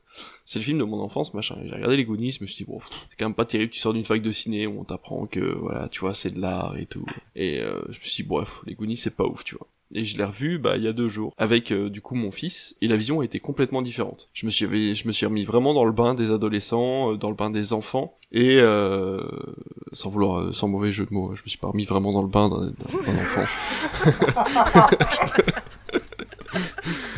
non. Non, non, non, non, non, non, non, non, non, non, non, non, non. Mais euh, voilà, et du coup, euh, le, le film m'a paru vraiment beaucoup plus, euh, beaucoup plus sympa à regarder, beaucoup plus féerique, beaucoup plus magique. Il y a ce côté justement très euh, invention qu'on faisait quand on était enfant, le fait que pour ouvrir une simple barrière de leur jardin, ils fassent tomber une boule de bowling, qui fait tomber un truc qui fait aller euh, le tuyau d'arrosage, etc., qui fait ouvrir la porte. Ça prendrait beaucoup moins de temps d'aller ouvrir la barrière, mais ça serait beaucoup moins cool aussi. Et du coup, bah, du coup, les c'est ça. Ce serait une aventure qui pourrait être beaucoup plus simple, mais elle serait beaucoup moins cool. Et le fait est qu'il faut qu'elle soit cool. Et malgré quelques stéréotypes qui sont un petit peu dépassés maintenant, le, film est vraiment top. Il y a énormément de, moments où on rigole, où euh, on te fait croire que ça va être de l'horrifique, alors qu'en fait pas du tout. Par exemple, bah, avec le côté Sinoc, en fait, où au début on pourrait faire croire que ça fait peur à l'enfant, et en fait tout de suite on le rassure en lui disant, mais non, en fait c'est le gentil de l'histoire, le monstre. C'est pas parce qu'il fait peur qu'il est forcément méchant. Et donc euh, il y a plein de petits moments comme ça dans le film où on t'explique qu'en fait tout ce qu'on t'a appris en tant qu'enfant peut être complètement euh, contrecarré par euh, des a priori et voilà. Et donc j'ai vraiment trouvé ça vraiment cool. Et dans les années 80 effectivement faire sortir le t-shirt de Superman avec la musique du film de Superman c'est absolument extraordinaire. Et même mon fils qui connaît pas du tout les années 80 hein, il est né en 2013 il a surkiffé les Goonies parce que c'est une aventure qui pourrait être vécue ben, demain tout simplement en 2022 et qui serait tout aussi cool en fait maintenant euh, si on modernisait ne serait-ce que très légèrement la caméra. Les décors sont vraiment cool on dirait un Disneyland géant euh, c'est vraiment chouette. En plus de revoir des vieux acteurs en fait qui sont connus maintenant Euh, je parle bah voilà il y a Josh Brolin il y a l'acteur qui joue Sam euh, dans Le Seigneur des Anneaux. Sean Astin, c'est quand même la première aventure de Sam et qui joue déjà très bien pour l'époque en fait. Cette espèce de gamin qui part à la poursuite de la fin d'une époque en fait il, sait que ça va être la fin des Goonies et du coup ils partent pour une dernière quête et cette dernière quête va amener justement à ce que les Goonies continuent et j'ai trouvé ça vraiment très chouette voilà encore une fois les adultes sont vus comme des parias en fait des trucs qui sont hors du temps et il y a que les enfants qui comptent et leur époque à eux donc euh, non non j'ai vraiment trouvé ça cool Euh, voilà les Goonies ça se regarde sans fin et sans aucun problème C'est bienveillant. J'aime beaucoup les Goonies. Parce que je trouve vraiment qu'il y y a ce côté vraiment bienveillant dans le, dans le film, à travers tout le film. Je mettrais presque ça, tu vois, dans, dans le rêve. Genre, tu vois, tu rêves que euh, dans, ton grenier, tu retrouves une, carte au trésor et que, tu le méchant, il s'enfuit de la prison avec des flammes, avec tout ça. Et que euh, il se passe toute une aventure et, que tu vois au loin le méchant un peu, un peu difforme et tout. Et t'es peur de lui et qu'au final, euh, ce soit pas ça et qu'à la fin, tu vois le bateau qui s'enfuit. Enfin, c'est vraiment presque un rêve. Et d'un autre côté, t'as ce côté très réel, comme tu le disais pour le petit portillon, de tu fais tomber un truc qui va faire avancer un autre truc, qui fait avancer un autre truc. Et moi, quand j'étais quand j'étais gamin, je sais que je bricolais C'était que des trucs de merde, tu vois. Mais genre, euh, on a tous pris une branche d'arbre, euh, attaché une, corde de, haut en bas pour faire un arc, tu vois. Et ça me fait énormément penser à ça, d'avoir ce, ce côté vraiment un peu débrouille euh, et système D pour faire des trucs qui servent à rien, mais qui mais comme tu le disais, c'est tellement cool, c'est tellement sympa, c'est tellement drôle. Et ça, ça prouve encore une fois que les parents n'ont rien à voir avec l'histoire, parce que jamais dans notre vie à nous, les parents auraient autorisé qu'on fasse ça pour ouvrir un portail, tu vois. Mais là, dans le film, vu que les parents sont en dehors de l'histoire, et que c'est les gamins qui contrôlent tout, ben t'as le droit en fait, t'as le droit de le faire. Ouais, c'est ça, c'est totalement ça. Il y a un côté maman j'ai raté l'avion aussi, je trouve, dans ces trucs-là, euh, tu vois, le, le côté piège euh, créé par un enfant. C'est presque une expérience sociale que, que n'importe qui peut faire. Et si vous avez des gamins à côté de vous, vous leur interdisez à peu près tout, c'est-à-dire télé, téléphone, portable, tout ce qui concerne les technologies modernes, vous les laissez dans un coin, et en fait, au bout d'un moment, ils vont réussir à créer une histoire. Mon, fils est capable, en quelques minutes, si je lui dis, bah non, tu peux plus regarder la télé ou tu peux plus jouer à un ordi, en quelques minutes, il va, avec un crayon et une feuille de papier, il va réussir à dire, bah en fait, euh, je suis un chat magique et, euh, et je peux courir parce que j'ai des super pouvoirs et tout. T'es en mode, tu regardes, tu te dis, mais Wow. en fait, j'étais capable de faire ça quand j'étais gamin. C'est fou, quoi, tu vois. Et sans drogue. Et sans drogue. Et sans drogue. C'est le point important. C'est ça. Et, et je... Enfin, on espère, en tout cas, on espère. Et non, mais voilà. Et, et, et, en fait, on a, on a un petit chat maintenant. Il, est, il a à peine trois mois. Ce chat, ça fait un mois qu'il est chez nous. Tartine. Tartine, ouais. Tartine, ouais, tout à nom. fait. Eh bien. Meilleur nom pour un chat. Et du coup, euh, au bout d'un moment, mon, mon fils me dit. Euh, ah mais attends, euh, non en fait j'ai pas envie de jouer à l'ordi parce que je viens de créer une armure pour notre chat pour qu'il puisse euh, devenir un combattant de l'espace et tout. Et j'étais en C'est mode, choupi. Bah vas-y, vas-y, fais-toi plaisir, tu vois. Et les Goonies, c'est tellement cet esprit-là, quoi, cet esprit de, de rêverie de gamin et tout, et, je trouve ça extraordinaire, quoi. Ça me fait penser, il y, a quelques, il y a quelques années, il y a Lego qui avait fait une pub où en gros ils avaient mis des enfants dans une salle avec un, un miroir, euh, miroir sans. Et en gros, l'enfant pendant qu'il jouait, il racontait ses trucs. Et derrière, il y avait un dessinateur qui en fait, il dessinait tout ce que l'enfant racontait sur le tableau. Et à un moment donné, du coup, le- le- l'enfant, il essayait d'expliquer en même temps au- à l'adulte qui comprenait pas grand chose. Rend le, le truc transparent et du coup, l'enfant voit le tableau. L'enfant fait comme ça, il fait Mais oui, c'est ça Oh. C'est ça, c'est le. C'est trop bien. C'est le jeu, c'est le truc. Et t'es en mode, waouh, c'est trop stylé. Euh, Ah vraiment, j'étais, j'étais, j'ai Ah ouais, halluciné je truc, ça m'avait fait. t'étais en mode, oh, c'est tellement chou. Et pour en revenir au truc de débrouille, c'est comme euh, pareil dans le Retour vers le futur. Tu vois au début toutes les inventions de Doc. Tu vois en fait l'ingéniosité de Doc, de Mickey. Enfin voilà. Et on voit que c'est un scientifique, ça permet de voir que c'est un scientifique raté, tant mieux, on revient sur l'ancien film, mais ça permet de voir que c'est un scientifique raté qui a inventé tous ces trucs-là qui n'ont jamais fonctionné, enfin, qui, qui fonctionnent mais qui n'ont jamais réussi à être vendus, et en fait, il cherche à chaque fois à être le, scientifique qui va réussir à créer un truc, et le, jour où il crée un vrai truc qui sert à quelque chose, bah du coup, il peut pas le vendre, quoi, donc... euh, Pour revenir aux Goonies, ouais, je trouve de la sélection, c'est là où, enfin dans ce film-là où j'ai réussi le plus à m'identifier au, au personnage en tant qu'enfant. On a ce côté aventure, comme tu disais, petit côté Indiana Jones, et on a tous rêvé, on a tous fait, euh, voilà, ce rêve d'aventure. Et le fait, voilà, de le voir concrétisé à l'écran, c'est un peu concrétiser nos rêves de gosse, moi je trouve. En tout cas, c'est un peu, ça a un peu concrétisé mes rêves à moi, en tout cas. Puis le bateau pirate, c'est con, mais tu vois, il y a tout l'imaginaire de l'enfant, le bateau Mais oui, pirate, mais c'est ça. C'est en euh, fait, les, voilà. Les inventions. petits trucs de débrouille, les machins. Donc, En fait, euh, c'est l'imaginaire vraiment qui a été euh, mis sur, sur pellicule quoi. Alors, s'il fallait trouver un défaut, alors autant le stéréotype du petit gros est cassé au début du film quand il essaye de faire euh, l'espèce de, de balance du ventre, ouais, voilà, ouais, la balance du ventre et tout machin, et que du coup son pote lui dit allez c'est bon arrête, c'est arrête de te foutre de sa gueule et tout.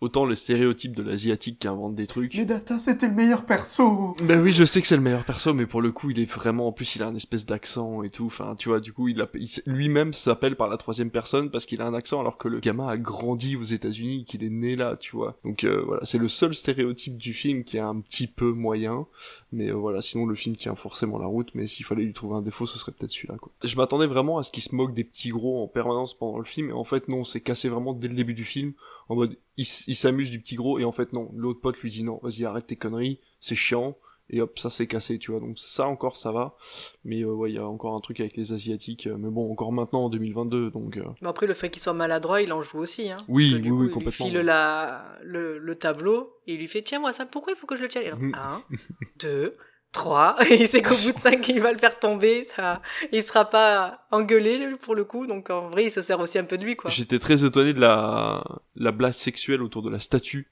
qui perd son sgeg en fait euh, tu sais, t'es en mode mais putain on est dans un film pour gamins et vous faites perdre un sgeg à une statue tu vois et puis il s'amuse à la mettre à l'endroit à l'envers et tout C'est ça. Et même le passage où euh, tu as euh, Corey Feldman, donc euh, Bagou, qui parle à, à Rosita, mais pareil, notre à la mère, allez, vas-y, vous traduisez. Alors, la coke est dans le premier tiroir, le truc en dessous. Vous n'allez Jamais mélanger les drogues. c'est ça, n'allez pas au grenier parce qu'il y a les objets sexuels de Monsieur Walsh. Mais C'est un truc. Mais, C'est vrai que. mais c'est pareil, mais qui n'a jamais profité de ce. Ouais, pas lapsus, mais de, de, de faire ça, quoi. Une personne qui sait pas parler, toi tu es la seule et l'autre elle comprend pas et tu es l'intermédiaire et tu racontes un peu ce que tu veux. Je pense que c'est la différence entre notre époque et, et celle de maintenant. Alors, ça va peut-être faire un peu boomer ce que je vais dire, mais en fait, on apprenait la vie à travers ces films-là qui, tout doucement, nous apprenaient des mots en plus, des trucs qu'on n'avait pas le droit de savoir, tu vois. Mon fils, quand on a regardé les Goonies et qui m'a dit euh, qu'il a fait la blague autour du fait qu'il y avait un truc dans le grenier et tout, mon fils s'est tourné vers moi, il me dit, mais j'ai pas compris qu'est-ce qu'il a dit? Et là, j'ai fait, euh, bah, il a dit qu'il y avait des trucs interdits, en fait, dans le grenier et qu'il fallait pas y aller. et du coup, je me suis dit, mais à quel moment, tu vois, moi, si j'avais regardé les films quand j'étais gamin, parce que je l'aurais forcément regardé tout seul, ce film-là, à quel moment j'aurais pu demander à quelqu'un, tu vois, enfin, tu sais, le mot sexuel m'aurait forcément tapé dans l'œil, tu vois, il y aurait eu un truc qui se serait déclenché en moi. Et c'est vrai que les films de notre époque qui représentent un petit peu les films pour enfants, les films teen movie, il y a plus ça, je trouve, maintenant, il y a plus ce, ce petit déclencheur, en fait, euh, qui fait qu'on va, ça va attiser notre curiosité, ça va nous emmener un petit peu plus loin dans notre enfance. Et ça, ça se fait plus trop maintenant, il y a quelques interdits, je trouve. Mm. Mais surtout en plus que c'était en, en traduction, donc c'était écrit. Et c'est vrai que si tu fais pas attention, tu vois passer le truc, ah bon, bah, je passe à autre chose parce qu'en fait, euh, à l'audio, tu n'entends que de l'espagnol. Mais à l'écrit, c'est Oui. vrai que tu vois, non, ne montez pas parce qu'il y a les objets sexuels de Monsieur Walsh. Tu fais, euh, quoi? C'est ça. La Excuse-moi. traduction est pas hyper littérale là. non, pas du tout. Il y a Monsieur Walsh. Là, Ça, c'est ça, ça, ça fonctionne, mais après, euh, non, le reste, ça fonctionne pas du tout, quoi. Les Goonies, c'est. Perso, je l'ai découvert, j'avais euh, 12 ou 13 ans. Je sais plus exactement. Genre vraiment, c'était. Tu sais, au collège. Et tu sais, ouais, t'as ce truc de. Bon, bah maintenant, je vais me dessiner une carte au trésor. Puis je vais faire genre que je suis sur un bateau. Je vais aller trouver le trésor du grand euh, Willy Le Borgne, tu vois. Et genre vraiment, c'est le truc de Willy Le Borgne, il m'est resté en tête, genre hyper longtemps. Et genre, en fait, tu vois, genre. euh, cette scène là de quand ils arrivent face vraiment au bateau là récemment quand euh, quand j'avais je l'ai revu ça m'avait fait repenser à bah, Uncharted le film Ah, ouais. tu sais, quand il arrive dans la salle avec les deux C'est bateaux vrai. et tout. Complètement, ouais. Et j'étais en mode, waouh, c'est quand même vachement mieux dans les Goonies.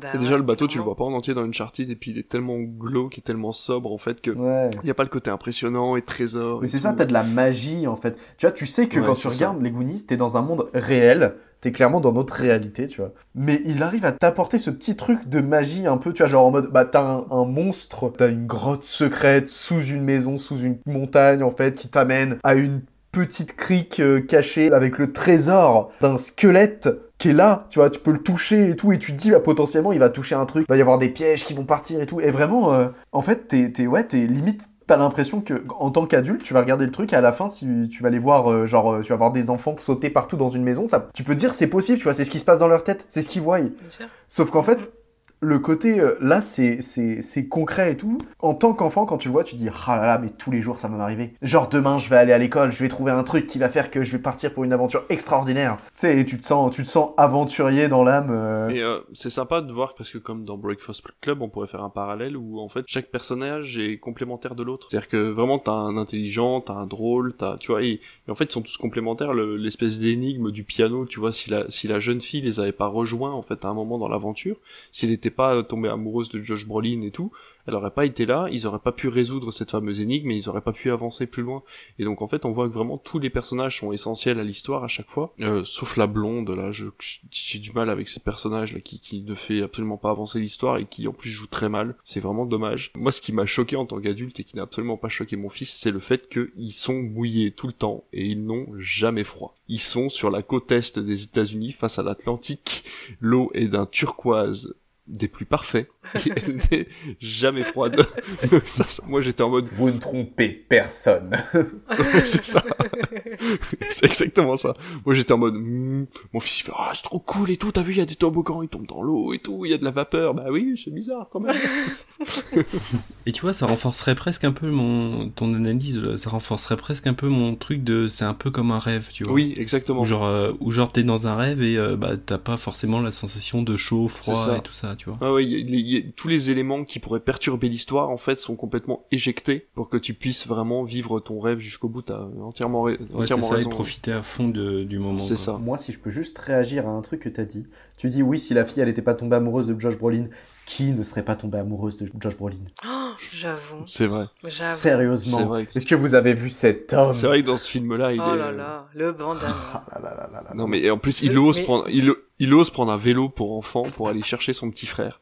Il ose être ridicule. Et je- ce, personnage est absolument parfait et je, je le trouve vraiment parfait en tout point. C'est c'est fou. C'est C'est fou. c'est littéralement Thanos au sommet de son art. Clairement. Exactement. Mais clairement.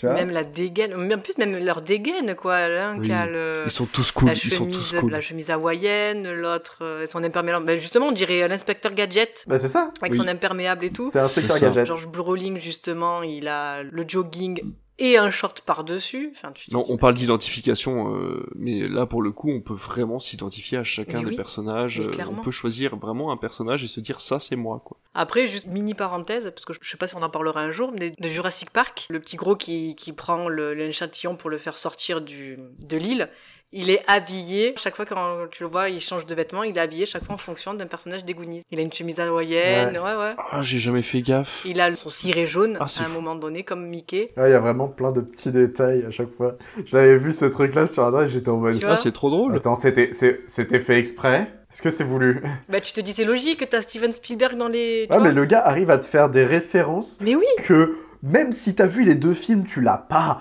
Il faut vraiment aller fouiller dans, dans ton souvenir en mode. C'est ça.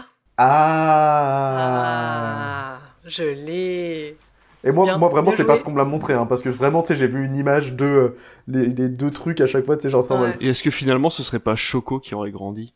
Ah Plus tu avances dans le truc. Peut-être ce serait beau. Et dans ce cas-là, ça veut dire qu'on vivrait dans un monde où Willy le Borgne aurait pu, euh, à quelques siècles près, euh, rencontrer euh, un tyrannosaure. Exactement. Tout à fait. Et Chris Pratt. Et Chris Pratt.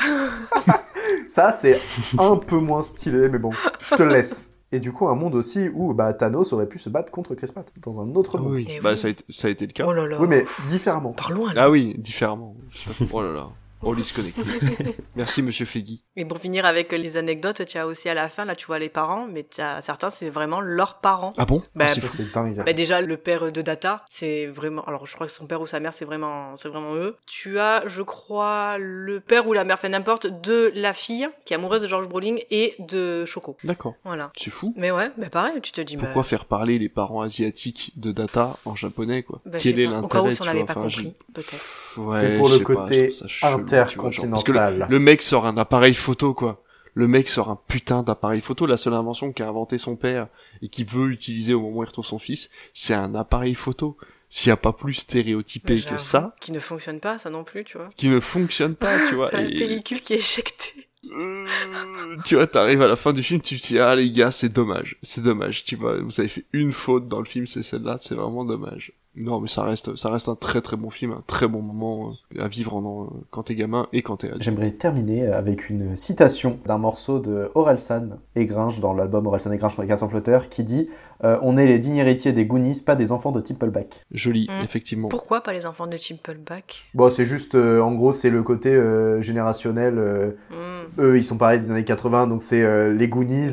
Les enfants de Timpleback, c'est plus tard. C'est dans les années 2000, c'est début 2000. Je pourrais même pas si tu pourrais t'identifier aux enfants de Timpleback, quoi. Enfin, j'ai plus l'impression que c'est un remake, un pseudo remake de la guerre des boutons.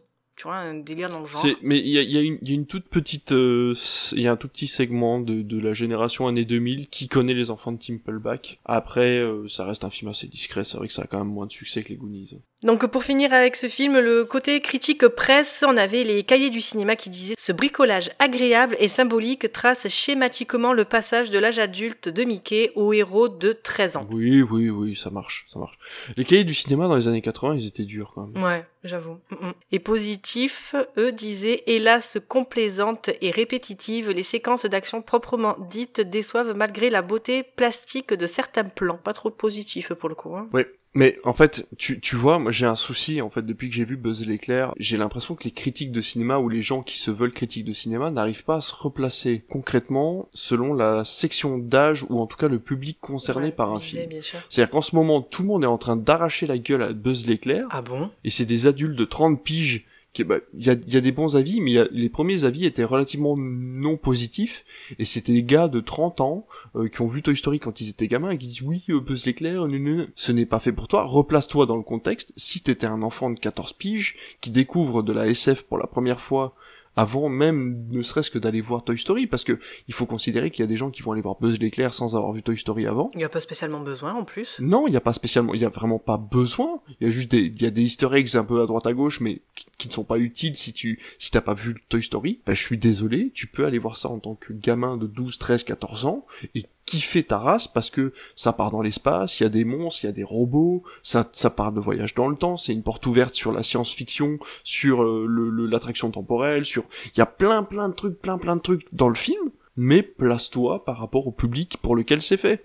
Là, positif, pour le coup, euh, c'est sûrement un mec de 40 piges qui allait voir les Goonies en disant oui, alors euh, au niveau de la réalisation, c'est pas top, machin. C'est pas fait pour toi. C'est fait pour les gamins qui ont envie de rêver pendant une heure et demie, comme le disait Jean-Charles.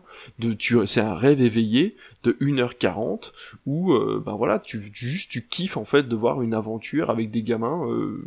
Donc voilà, je pense que il y a des critiques de cinéma qui arrivent malheureusement pas à se placer par rapport au public concerné par un film et je pense que c'est important de le faire parce que sinon tu casses complètement euh, l'envie d'aller voir un film et pour les mauvaises raisons quoi. Et juste pour finir sur la parenthèse de Buzz l'éclair, moi j'y suis allé séance du matin parce que je me suis dit je ne veux absolument pas être dans une salle où ça c'est où c'est rempli de mômes. Je veux voilà profiter de de ce film. On devait être une trentaine dans la salle il y avait littéralement quatre gamins. Alors, est-ce qu'ils ont fait comment en se disant on y va le matin, au moins on est peinard tu vois, parce que je pense que tu vas à la séance de 2 ou 4 heures, c'est euh, les chiffres sont complètement inversés. Tu à la séance du matin, c'était que des quasiment que des adultes, euh, avec euh, certains avec leurs enfants parce qu'après ils allaient manger McDo. Faut pas déconner. Avec la réduction, avec la place du cinéma. Alors, parenthèse dans parenthèse, ce qui était bien avant avec McDo, c'est que quand un film pour enfants sortait, tu avais le jouet en rap. Et ben là, en ce moment, c'est Crypto et les super animaux. Du je vais tellement aller le qui, ah, ça me qui tellement sort fin juillet. Oui, moi aussi. Tu sais pourquoi Tu sais pourquoi Tu sais pourquoi Parce qu'il y a Keanu Reeves. Il fait la voix de Batman. ah merde. C'est pas vrai, elle a réussi à le caler dans une émission. Quoi. Je te jure, au moment où il a dit crypto, j'étais en mode, c'est sûr, avant en parler. C'est sûr, elle va le dire. Non, mais on est sur une émission des films teenage des années 80, elle arrive à caler le nom de Keanu Reeves, quoi. Faut arrêter, au bout d'un moment. J'ai pas encore parlé de Doctor Who. une réussite. Mais je pense que Disney a très mal euh, fait sa communication en communiquant sur de la nostalgie par rapport aux gens qui avaient vu Toy Story, alors qu'ils auraient dû fabriquer la communication pour un nouveau public, pour qu'ils aillent ensuite découvrir Toy Story et pas l'inverse. Là, les gens sont en colère en se disant mais c'est pas la suite de Toy Story, enfin c'est pas le Toy Story que j'attendais. Sauf qu'on ne propose pas un Toy Story, on propose une histoire inédite autour d'un personnage qui a été créé à la suite d'un film pour le jouet Buzz l'éclair.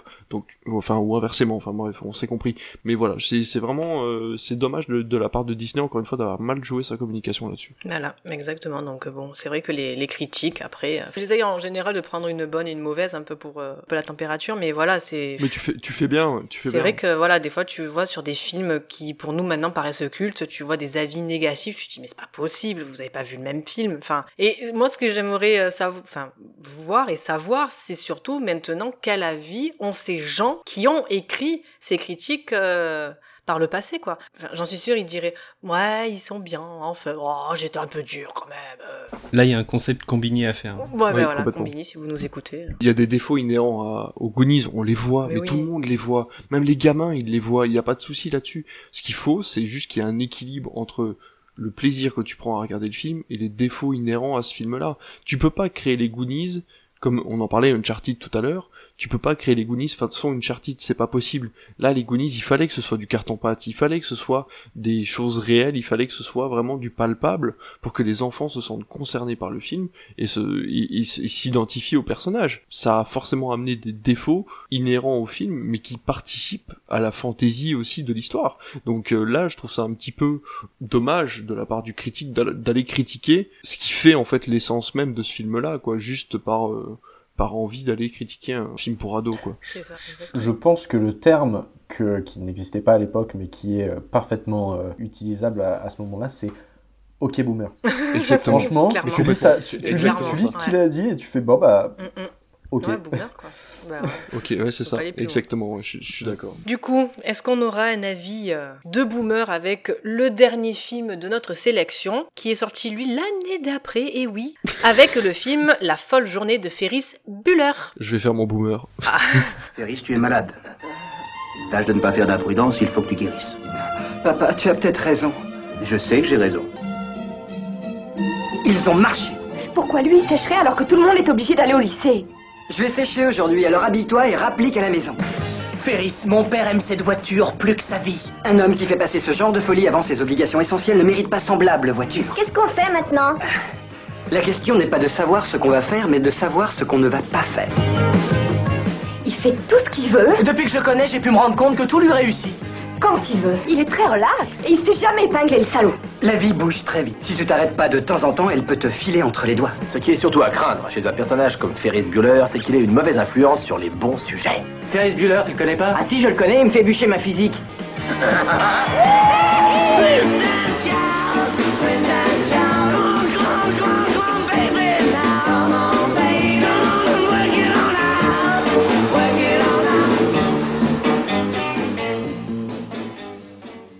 Sorti en décembre 1986 et réalisé encore une fois par John Hughes avec Matthew Broderick, Alan Ruck, Jennifer Grey et Mia Sara pour une durée de 1h40 minutes.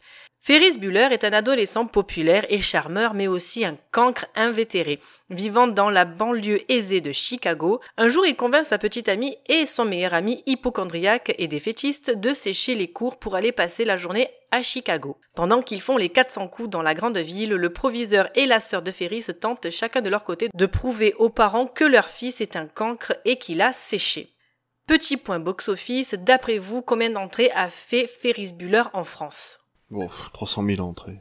Et encore, je suis gentil. Si Breakfast Club a fait 150 000 en... Non, a fait moins de 100 000 entrées. euh. 1,5 million. Quoi? Non.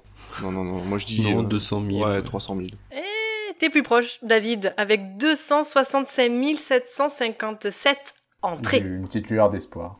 Alors, donc, alors, attends. Avant, avant que, avant qu'on commence, ça veut dire que le mec qui a fait Breakfast Club a fait Ferris Bueller? Mais John Hughes, il a fait plein de choses. La- Non, non, mais moi, ce qui m'étonne, c'est vraiment le parallèle entre les deux films, quoi. L'écart entre les deux films, comme tu dis, ouais, c'est, c'est assez dingue. Bah, je crois que c'est lui le scénario de Maman, j'ai raté l'avion. Le scénario, il me semble. Ou en tout cas, l'idée. Ouais, ouais, non, non, scénario, non, je sais que que, non, il a pas réalisé, c'est sûr.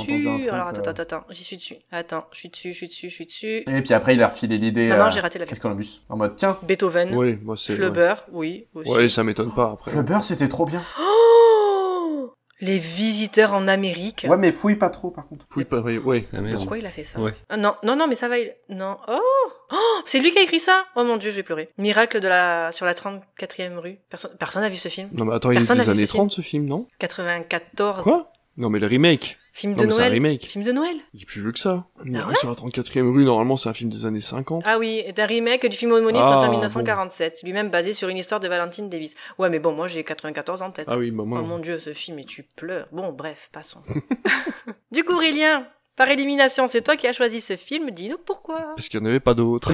non, en vrai, en vrai j'ai vu Ferris Bueller euh, assez bah, pareil en fait quand j'étais jeune, mais genre je devais avoir 15 ans. T'es euh, collégien, presque lycéen, euh, tu t'ennuies en cours comme pas possible. Et tu vois Ferris Bueller et tu vois du coup ce gars qui lui passe une après-midi incroyable juste par pure chance. Genre en fait, c'est vraiment le, le gars le plus détestable de l'humanité tout entière qui va jouer un coup de dé. Il se dit, eh franchement, je la tente. Tu vois, c'est vraiment le je la tente, si ça passe, c'est cool. Il tente son truc pour sécher ses cours, ça passe. Pour sortir de chez lui sans se faire choper, ça passe. Il fait venir avec lui son pote qui est vraiment malade. Il va chercher sa copine en cours, pendant le cours qu'il est censé sécher. Ça passe. Et ensuite, il enchaîne tout l'après-midi de on prend une Ferrari, on va se balader. T'inquiète pas pour le compteur, j'ai ce qu'il faut, on roulera en arrière, ça passe. Non. Personne croit à ça. Personne. croit à ça. Personne. Tu- C'est vraiment c'est le tu ne trompes personne. Et, sauf que le problème, c'est même pas un problème parce que du coup c'est la base même du film, c'est toi tu te dis tu ne trompes personne. Tout le monde est trompé. Ses parents ne voient rien. Le principal, même s'il tente, il arrive pas. approuver que Ferris Bueller, il, il fait des conneries pendant, en- pendant sa journée où il est censé être malade, alors qu'il passe à la télé Il passe littéralement à la télé en attrapant une balle de baseball pendant un match. Vraiment, il ne voit rien. Et c'est ça qui est fou. Et c'est surtout, le pire, c'est il arrive à tromper tous les étudiants de son lycée. Parce que, tu sais, il y a tout ce truc de, de oui, Ferris, il va mourir. À la base, c'est juste, oh, il a une grippe. Il est juste un peu enrhumé, il reviendra demain. Et ça part en sauver Ferris, écrit en gros sur le château d'eau. C'est littéralement la seule vanne qui m'a fait rire. En fait, c'est le truc de la Mais c'est rumeur. incroyable. En fait, non seulement tu assistes à un personnage qui est à la fois détestable parce que tout ce qu'il fait, il le réussit et tu découvres qu'au bout d'un moment, en fait, il pourra pas tout réussir dans sa vie. Et du coup, c'est vraiment à la fin, t'as un peu l'effondrement du personnage, même si, par miracle, il arrive quand même à s'en sortir. T'as ce truc-là, et en même temps, t'as le côté, tu sais, l'ampleur que peut prendre une simple rumeur. Tu sais, c'est juste, je suis malade. Et en fait, t'as une escalade qui fait que ça finit par, Oh, on fait une levée de fonds, vite, donnez de l'argent, donnez de l'argent pour sauver Ferris Bueller. Et ça traverse la ville. Toute la ça traverse ville. la ville parce que au fur et à mesure, oui. tout le monde lui dit à sa sœur et à sa mère, ou je sais plus quoi, genre, Ah, je, je vous souhaite bon rétablissement. Et, et mais ça tient pas la route. Mais le truc, c'est à la rapidité. C'est ça qui est marrant, c'est la rapidité du truc. C'est pas sur un mois ou quoi, c'est sur une Le mec a journée. une vie pendant une journée. Il assiste à un match de baseball. Il faut savoir que les matchs de baseball aux États-Unis n'ont pas de chrono. C'est-à-dire que, enfin, je veux dire, le- ça peut durer littéralement 6 heures. Ça peut durer une journée entière un match de baseball. Et il arrive à faire un match de baseball. Il arrive à faire une parade. Danser sur le char d'une parade. C'est ça. Il arrive à trouver une, une place de parking en plein Chicago. Enfin, je veux dire, il y a rien qui tient la route dans ce putain de film.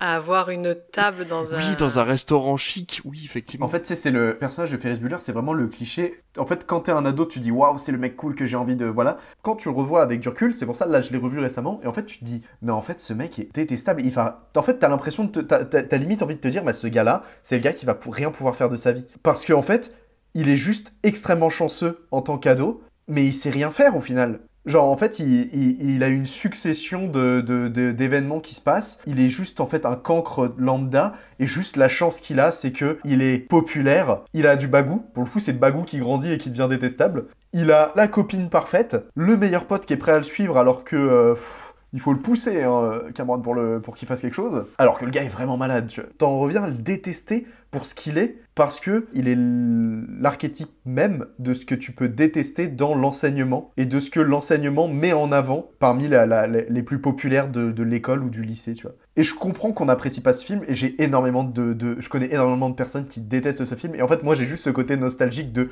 Quand j'avais 15 ans, je voulais être lui, parce qu'en fait, je m'ennuyais pendant les cours, et je voulais juste sortir et m'échapper. Et genre, franchement, conduire une Ferrari, ça m'aurait fait plaisir. Et aller au musée, genre, moi j'ai juste, voilà, la construction graphique de ces plans au musée, Oh, La quand scène, ils la- sont juste c'est comme la ça. seule, c'est vraiment cette scène est extraordinaire. Voilà, Extraordinaire. chaque fois, vraiment, c'est c'est le truc que je me dis. Ah, il y a quand même du cinéma dans ce film. à, quel, à quel moment, c'est ça, à quel moment John Hughes fait un film pour MTV, décide de faire un, vraiment le, le enfin, ce que moi je considère être un des pires films de tous les temps, mais, et, et, et réussit à faire des plans aussi propres et aussi cadrés dans ce putain de musée, quoi, c'est fou. C'est fou d'avoir autant d'idées de mise en scène et de pas réussir à le mettre au point pour le reste du film, quoi. C'est dommage. Mais après, les gens qui n'aiment pas ce film, il n'y a pas un côté quand même euh, de jalousie dans de se dire. Mais bien sûr. Ah, mais complètement. Il arrive à le faire. En fait, les gens qui n'aiment pas ce film, c'est littéralement la sœur de Ferris, Oui. quoi. Oui, oui, non, mais je suis d'accord. C'est-à-dire que pourquoi il arrive, tout ce qu'il touche, il arrive à, à avoir ce qu'il veut. C'est un truc de. Il y a des gens comme ça. Aurel, tu disais que c'est un cancre, mais pas sûr en fait, parce que le gamin arrive quand même à relier l'interphone de la maison à un magnétophone qui répète la même chose en boucle sur des messages préenregistrés. Il arrive à mettre en place des espèces de pièges où en fait sa mère croit que son bras en plastique c'est lui. Parce que oui, on voit le bras en plastique sortir de la couverture et la mère elle se dit pas, Hum, c'est bizarre. Mais bon, quoi qu'il en soit, il arrive quand même à créer un espèce de mécanisme pour la porte et la couverture. Il y a plein de petits mécanismes comme ça dans le film où le mec est quand même plutôt malin. C'est des trucs qu'on pourrait même pas faire encore nous à notre âge maintenant. Il, est détestable en tant que personnage. Effectivement, c'est beaucoup de jalousie et je pense que si j'avais été ado, j'aurais eu la même sensation que les Goonies, c'est-à-dire je veux être comme lui et j'aurais grandi avec cette sensation-là et j'aurais pu revoir ce film-là peut-être avec un petit peu plus de nostalgie. Mais le fait de l'avoir vu pour la première fois à 30 ans, j'ai juste envie de le claquer en fait, ce petit gamin là. Bah écoute, moi je l'ai vu il y a pas longtemps, quoi. Je l'ai revu là une deuxième fois. Pour me remettre un peu les idées au frais, mais je l'ai vu il y a, il y a pas longtemps, il y a quelques mois pour la première fois. Et franchement, j'ai kiffé parce que je me suis dit, putain, mais merde quoi. Pourquoi j'ai pas eu les mêmes idées que lui? Et on en revient en fait à Retour vers le futur et les inventions de Doc, pareil, aux Goonies et le fait de, de- le mécanisme pour ouvrir leur, leur portail. C'est pareil. Tu as encore ce truc d'inventivité du, du gosse qui, qui est inventif et qui se, qui se démerde. En fait, il est plus inventif pour sécher que pour le mettre à profit de ses cours. C'est ça le problème. Mais, c'est- mais on a tous été Les Goonies et Retour. Non, parce que moi j'ai toujours été un élève modèle. en Ah, fait. mais voilà. Mais oui, mais pas moi. Voilà, c'est ça. Moi, j'ai toujours été le gars qui respectait les règles. J'ai toujours été, j'ai toujours été rangé dans le rang. Et en fait, le fait de voir ce gamin qui utilise son inventivité. Alors, dans les Goonies, c'est une noble cause. Dans Retour vers le futur, c'est pas fait exprès. Parce que finalement, il est pas malin, en fait. Euh, Marty McFly, dans Retour vers le futur, il arrive à, il est un peu mais il est pas malin. C'est pas lui qui invente tout ça. Mais par contre, là, dans Ferris Bueller, le gamin est malin et il l'utilise pour quelque chose de tordu. Et en fait, ça maker au plus haut point, même son ami hypochondriaque, il arrive forcé à sortir de chez lui. Au fur et à mesure de l'histoire, il le met de plus en plus dans la merde avec cette histoire de Ferrari, le fait qu'il rentre pas à l'heure, le fait qu'il arrive pas à, à revenir en arrière. Et même ça, à la fin, son pote, il lui pardonne et lui dit, ben merci. Au moins, je vais pouvoir me confronter à mon père maintenant.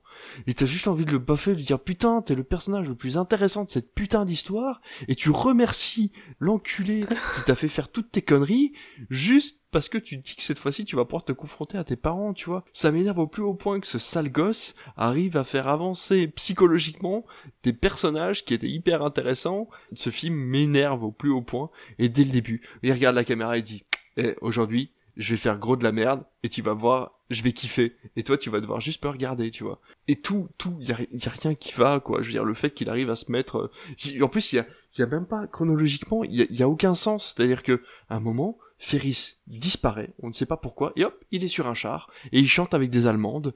Et pourquoi c'est la fête de l'Allemagne ce jour-là à Chicago, on ne sait pas. C'est parce que, je sais pas, ils ont du lieu de tournage, ils ont dû se dire, bon, bah aujourd'hui c'est la journée de l'Allemagne, euh, j'en sais rien. Tu sais pas pourquoi dans les années 80, la petite amie de Ferris Bueller avait le droit de prendre par la main et euh, de limite draguer son petit copain hypochondriaque pendant toute la moitié du film, parce que en fait Ferris n'est plus là. Donc euh, voilà, ils ont une espèce de relation un peu chelou où tu te dis, bah en fait la copine de Ferris va tomber amoureuse de l'hypochondriaque et ça va bien se finir. Non, non, la copine de Ferris tombe quand même amoureuse de Ferris et elle est persuadée qu'ils vont se marier ensemble, parce que c'est normal, c'est putain de sale gosse qui a le droit à la jolie copine et pas l'hypochondriaque qui a du mal avec euh, la gestion de ses parents, tu vois. Donc euh, non, vraiment, moi, la, le Ferris Bueller, c'est une bulle très énervante de ce qui représente l'Amérique la plus détestable pour moi en fait euh, dans les années 80. Je, la, f- je le ferai pas regarder à, à mes enfants je, je- parce que ça va leur donner de mauvaises idées. Ce que. Et en plus de ça, ça leur montre euh, un monde qui n'existe pas, le monde où tout réussit, parce que même à la fin, tu te dis, à la fin, il arrive putain d'en retard, et il se fait choper par son proviseur, et non. Et tu sais pas pourquoi, sa sœur, juste parce qu'elle a réussi à, à, pécho un mec euh, à moitié en prison, elle se dit, bah non, en fait, la vie, euh, elle est chouette, et je vais protéger mon frère. Et du coup, elle protège son frère du proviseur. Moi, j'ai vu ça dans le sens où, quand elle rencontre ce gars, il lui dit, mais pourquoi en fait tu t'intéresses tant à la vie de ton frère en fait? Pourquoi tu veux absolument qu'il se fasse griller? Pourquoi? Pourquoi? Pourquoi? Et c'est vrai que tout le long, en fait, ça n'est que ça. C'est elle qui est jalouse déjà de la popularité de son frère et du fait que tout lui est passé. C'est-à-dire que au début, pareil, il est dans son lit, genre je suis malade, ah, je vais mourir, et elle capte à 8000 que son frère n'est pas malade. Elle le dit en plus. Si moi j'étais à sa place, mais vous m'auriez déjà envoyé à l'école et tout, pourquoi lui il est plus privilégié que moi, nanana. Donc du moment où en fait elle rencontre le gars en lui disant mais pourquoi tu te, tu t'intéresses tant à la vie de ton frère, fais ta vie. Et c'est à ce moment-là où en fait elle dit bah, bah ça va, bah écoute, tu te feras pas choper parce que bah, je te couvre et puis le jour où six mois par contre euh, j'ai euh, voilà je dois je dois faire euh, une journée de sèche et ben Ah, tu, je sais tu pas. seras là pour me Moi, je protéger. plus ça dans le sens. Non, moi je l'ai vu comme ça, tu vois, moi je l'ai vu comme ça en mode c'est bon, elle a lâché l'affaire, c'est quoi? Ben le, tu- il se- enfin pour moi il se fera un moment choper euh, Ferris. Tu peux pas être euh, Ouais, mais autant- tu vois, autant le, le, le, le fait de passer, euh, de pas voir la suite de Breakfast Club m'a pas gêné, autant le fait que Ferris Bueller à aucun moment ne se retrouve en passe de difficulté par rapport à sa connerie, ça me gêne parce qu'en fait, Mm. ça prône une, euh, une insouciance adolescente qui n'est pas défendable en fait. Parce que être insouciant quand t'es adolescent, ça se comprend. Mais il y a des conséquences. Et je dis pas une conséquence lourde, tu vois, mais juste le fait qu'à la fin il se fasse choper, genre, bon allez Ferris, on a bien joué, j'ai réussi à vous choper, vous allez faire deux heures de colle, et puis on n'en parle plus. Ça m'aurait suffi, tu vois, juste le mec se fait choper, il se prend une petite punition, au moins il est tranquille. Là, le mec ne prend rien, et en plus de ça, l'éducation américaine se retrouve à devoir prendre le bus scolaire les fesses à l'air et le costume trois pièces complètement déchiré, tu vois. Donc en plus de ça, ils se foutent de l'éducation. Ils prônent le fait que euh, l'adolescent a le droit de faire n'importe quoi et il n'y aura aucune conséquence. Et la surveillance de la grande sœur, du coup, ne sert absolument à rien. C'est ça qui m'a gêné en soi, c'est que voilà, c'est le côté non non conséquence, mais en même temps c'est le côté MTV de l'époque aussi qui voulait que les adolescents avaient le droit de faire à peu près n'importe quoi et ce qu'ils voulaient à l'époque. D'ailleurs le film commence sur euh, un allumage de télé sur MTV, donc euh, ça prouve bien que voilà c'était une publicité pure et dure pour pour cette chaîne qui se voulait irrévérencieuse à l'époque. Et du coup pour le réalisateur on est carrément sur un, un film à 180 degrés de ce qu'il a fait pour Breakfast Club quoi. Sauf pour l'éducation ou encore une fois, même si c'est beaucoup plus dans la caricature, le professeur principal, le directeur même, là pour le coup, le proviseur, se retrouve vraiment calqué comme quelque chose de stéréotypé et de complètement caricatural pour montrer que l'éducation américaine était complètement à côté de la plaque à l'époque et ne faisait pas les choses comme il faut. Donc hormis ce point-là qui est complètement, enfin, pas identique, mais qui se veut dans la même lignée que Breakfast Club, effectivement, tout le reste est complètement différent. Je crois que de toute façon, euh, le, traitement de l'éducation euh, américaine, c'est très récurrent dans les films de John Hughes. Je sais que euh, j'en ai vu pas mal et euh, c'est quelque chose qu'il aime bien critiquer souvent. Il s'est créé un univers vraiment dans la plupart de ses films, ça se passe à Chermer. Euh, c'est genre cette ville-là, c'est la ville typique américaine, donc fictive mais totalement typique. Et vraiment, il aime bien euh, critiquer le monde de l'école, en fait. Mais c'est vrai que c'est très très récurrent euh, dans, dans, tout ce qu'il fait. Et c'est bien, hein. je veux dire, c'est bien parce que les États-Unis en avaient besoin aussi à l'époque, ils en auraient besoin encore maintenant, ils en ont besoin, et ils créent encore des séries maintenant sur l'éducation euh, américaine et sur l'adolescence. Donc c'est chouette que ces films-là existent, mais c'est vrai que c'est quand même très frustrant pour un adulte de voir un adolescent s'en tirer à bon compte après avoir fait autant de conneries, alors que toi, en tant qu'ado, t'aurais euh, déjà moi je me serais jamais permis de faire ce genre de choses. En tant qu'adulte et avec les responsabilités qu'on a c'est quand même très difficile de regarder un film où euh, le mec a le droit de faire ce qu'il veut et en plus de ça euh, n'avoir absolument aucune conséquence à ses actes. Et avoir détruit une Ferrari et pourtant, oui, je le répète, le personnage de son meilleur ami est hyper intéressant. C'est-à-dire que le fait qu'il soit hypochondriaque est vraiment fait parce que ses parents ont régi une vie autour de lui qui se veut être une œuvre d'art intouchable, et donc lui est censé être intouchable également, et tout ça crée des conflits et des distances avec ses parents, et ce personnage est si bien écrit qu'il aurait pu être dans Breakfast Club justement. Je pense que c'est peut-être un, acte manqué de John Hughes à l'époque, et qu'il a voulu intégrer ce personnage à Ferris Bueller, mais ce personnage est vraiment hyper intéressant. Et à contrario, par contre, la copine de Ferris Bueller, dont j'ai oublié complètement le prénom, est complètement insipide.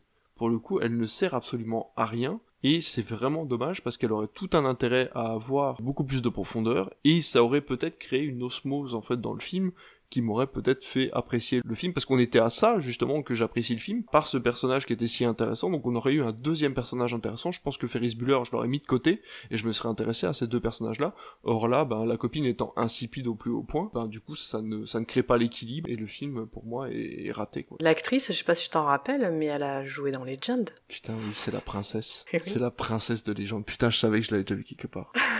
Merci. Merci Merci, tu, tu, combles un trou dans mon cerveau. Et Cameron, il joue dans Succession. Mais la sœur, elle joue dans Dirty Dancing. Oui, ça oui. oui, oui, oui, Jennifer Grey, joue dans Dirty Dancing. J'adore Dirty Dancing. Et elle joue très mal. Elle joue très je mal. n'ai jamais vu Dirty Dancing. Quoi? Hérésie. Alors là, c'est bon, je m'en vais. Comment ça? T'as pas vu bébé, t'as pas vu Johnny Castle. Tu n'as pas vu le coin? C'est pas un coin. Il est temps d'arrêter avec ce mythe. C'est pas un coin c'est un poteau. N'empêche que Jean-Charles nous a pas donné son avis sur Facebook. C'est vrai ça Dis-nous tout. Eh ben, euh, ouais. Très bon avis, c'est tout. voilà. Vous avez résumé C'était l'avis de Jean-Charles. David, je te rejoins complètement. Euh, je suis un peu comme toi. À l'école, j'étais voilà très carré, très studieux. Et du coup, de voir des âneries pareilles, c'est là où tu vois la différence entre l'éducation américaine et française. Là où tu vois en Amérique tout de suite, euh, ouais, on va sécher les cours et à côté de ça, on va aller, euh, on va aller traîner à droite, à gauche, dans toute la ville, dans, dans tout le pays, dans tout ça. Alors qu'en France, bah non, en fait. Moi je sais quand j'étais à l'école, dire t'allais à l'école et ceux qui avaient pas envie de venir à l'école, bah c'est leurs parents leur disaient bah non, tu vas à l'école quand même et ils faisaient les conneries à l'école, mais on était à l'école quand même, tu vois. Là où aux États-Unis, enfin du moins dans le film, ça se passe pas du tout comme ça et genre il y a rien qui va dans le film. Je veux dire, euh, euh, t'as cette euh, exagération du, en gros, du téléphone arabe. Hein, c'est un peu ça de ah, je suis malade. Quoi? T'es malade Tu vas mourir? Ok, tu vas mourir. Comme, comme vous l'avez dit, à la fin, le rein, c'est typiquement ça. Et à ça, tu rajoutes des trucs qui marchent pas, quoi. Je veux dire, t'es au téléphone. Euh, le proviseur qui a son copain. Et, ah ouais, c'est vous, euh, machin. euh, ah ouais, non, en fait, c'est pas moi. Ah si, en fait, attends, c'est pas vous. Ok, c'est pas vous. Bon, ok. Euh, je me suis trompé. Et puis, attends, euh, bah au pire, on y va, on va, on va la chercher. Ah ouais, mais comment on peut faire? Elle va nous reconnaître. Bah, on mettra un impair. Ça, ça, va marcher. Bah euh, non, ça marche pas en fait. Puis euh, du coup, euh, ouais, je viendrai euh, vous accompagner. Non, non, mais on se verra de loin parce qu'on est un peu pressé. euh, ok, bon, on se verra de loin.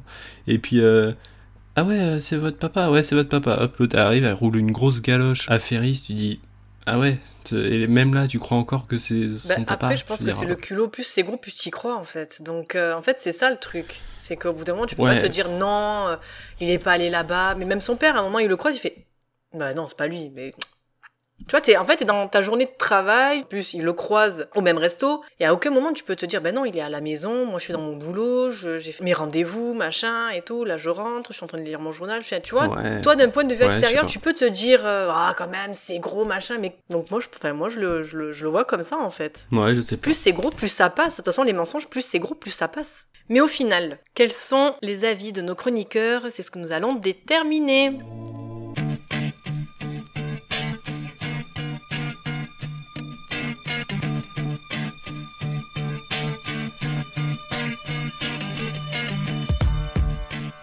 Il est donc temps d'élire le teen movie des années 80 que nous avons le plus aimé. Aurélien, lequel choisis-tu? Lequel as-tu le plus aimé parmi la sélection? C'est dur. C'est très très dur comme question parce que j'aime beaucoup beaucoup les Goonies, mais je pense que je suis j'ai j'ai pas le choix de choisir Retour vers le futur quoi. Il y a pas il y a pas de il y a pas photo quoi. Et toi, euh, Jean-Charles? Bah moi, forcément, ce serait Retour vers le futur, mais vu que ce n'est pas permis, ce sera les Goonies, du coup. David Même si je ne considère pas Retour à le futur exactement comme un teen movie, euh, il est tellement cher à mon cœur que ce sera Retour vers le futur. Ça sera Retour vers le futur pour moi aussi. Retour vers le futur gagne Le gars qui repart. c'est- On fasse gaffe aux droits d'auteur. Oui, quand même. Ouais, ça va, je chante. C'est pas comme si je chantais bien. Ouais, justement. Avant de clôturer cette émission, est-ce qu'on ne passerait pas à la chronique d'Aurélien Oui. Ça peut. Oui, bravo, oui, allez. Vous êtes censé être content de ma chronique. J'avoue. Mais on est, tu, marques, tu remarqueras qu'on est toujours content, mais après. Oui, Ouais, c'est vrai. temps de retard quand même. hein. C'est la latence, le temps que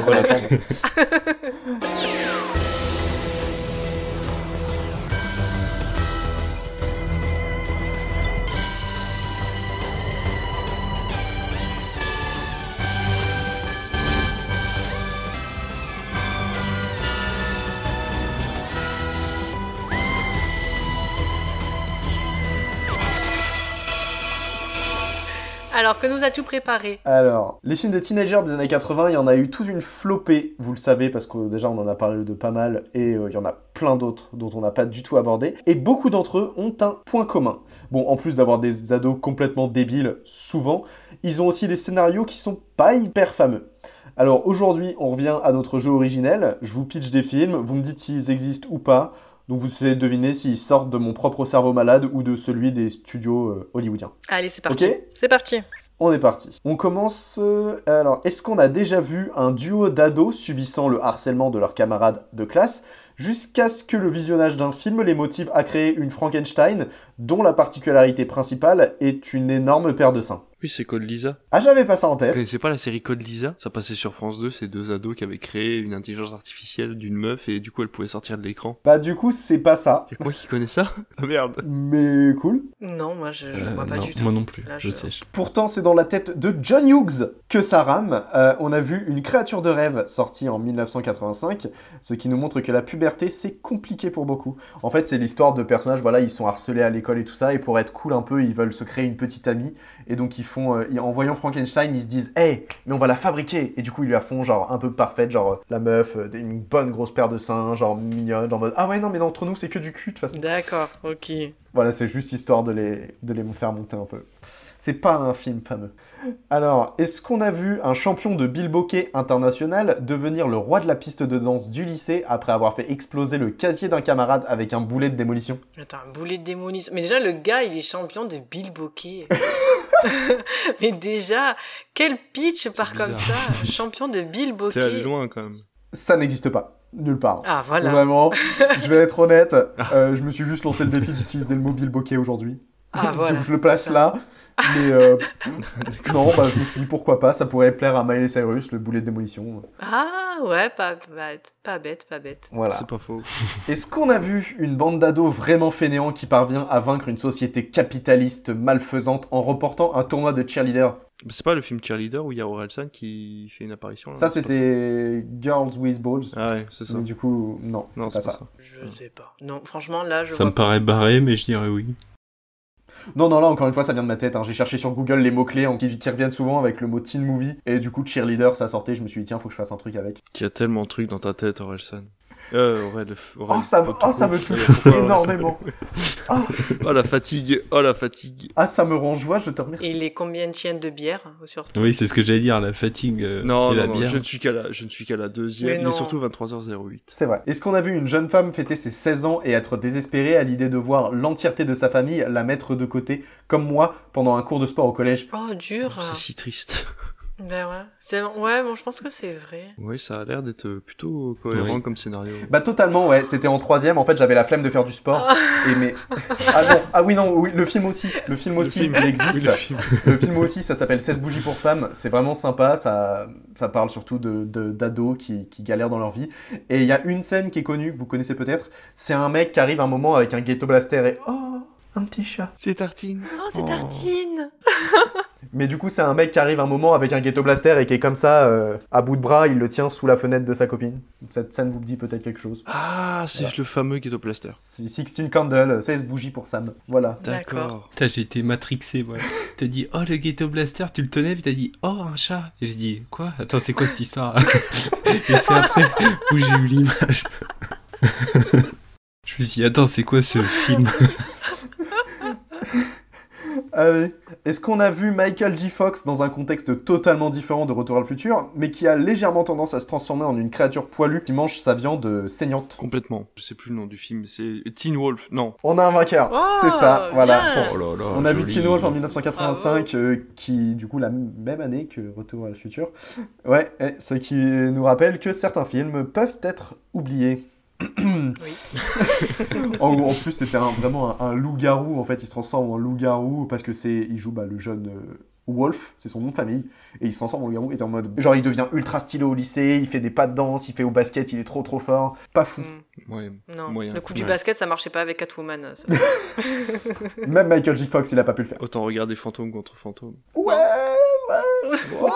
C'est pas ce qui me serait venu en tête, quoi. Si t'es en manque de Michael J. Fox. Ouais, Retour à le futur, c'est bien aussi. Allez, la dernière. Est-ce qu'on a vu David Bowie dans un univers fantastique totalement incohérent face à la copine de Maverick, cherchant désespérément son petit frère? Alors, je sais que David Bowie a joué dans un film, alors est-ce que c'est celui-là Non, ouais, c'est pas. Il a pas fait un film Bon, Stardust Si, il a fait un film Stardust, mais Bon. c'est pas ça. Ah voilà, c'est pas ça. Bon, bah, je- oui quand même. Et non. Pour le coup, j'ai pas voulu trop détailler parce que je me suis demandé si ça allait ressortir, mais on a vu David Bowie dans euh, Labyrinthe. Peut-être que ça vous dit quelque chose, le film Labyrinthe, voilà. Et c'était Jennifer Connelly euh, qui jouait la jeune fille. euh, Non mais oui, je- en fait je vois la tête de Bowie dans Labyrinthe, mais je n'ai pas vu le film Labyrinthe. Bah voilà, il y a David Bowie, du Mhm. coup, il y a Jennifer Connelly qui part à la recherche de son petit frère qui est envoyé dans cet euh, univers très très étrange. Euh, voilà, c'est tout pour moi. Eh ben c'était trop bien. Ben ouais. C'était trop bien. bien, merci. Bah Ouais, oui, C'était plus, plus difficile que d'habitude d'ailleurs. J'avoue. Oui. Et là il a mis vraiment à profit euh, son imagination. Et si je peux faire une aparté avant qu'on finisse cette émission, j'ai vu un film euh, récemment euh, qui s'appelle Easy Girl, qui est un des premiers films avec euh, je vais- Emma Stone. Eh ben, avec Emma Stone, qui est un super teen movie. J'ai adoré ce film. Ah ouais? J'ai adoré ce film. Ah non, j'ai adoré ce Ah, film. moi j'aime beaucoup aussi. Je trouve qu'il profite de modernité justement du teen movie, qui est vraiment agréable. Les parents sont absolument déjantés.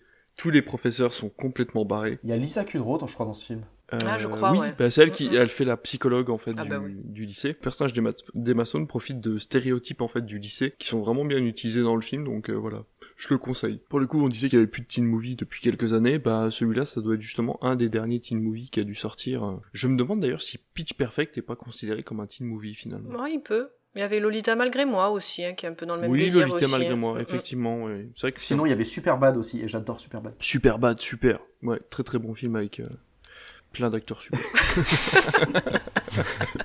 Il est de quelle année? Fait de quelle décennie? Euh, Superbad? Mm. Je crois que c'est 2000, je crois. Enfin, c'est plus tard, mais je veux dire, ça doit être dans la décennie des. Ouais, c'est 2007. Ah, 2007 Ah ouais Tu vois, j'aurais Avec dit Jonah 2012 Hill, Seth Rogen et 13. Michael Cera.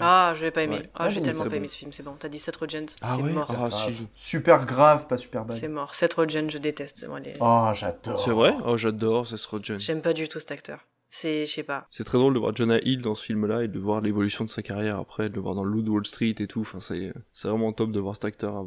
L'évolution qu'il a eu, la carrière qu'il a eu, c'est, c'est, c'est vraiment chouette. Allez, c'est sur ces mots que nous allons clore l'émission. Ben, merci les garçons pour votre présence et d'avoir fait vivre cette émission. Nous, on se retrouve... euh, On se retrouve. Oula.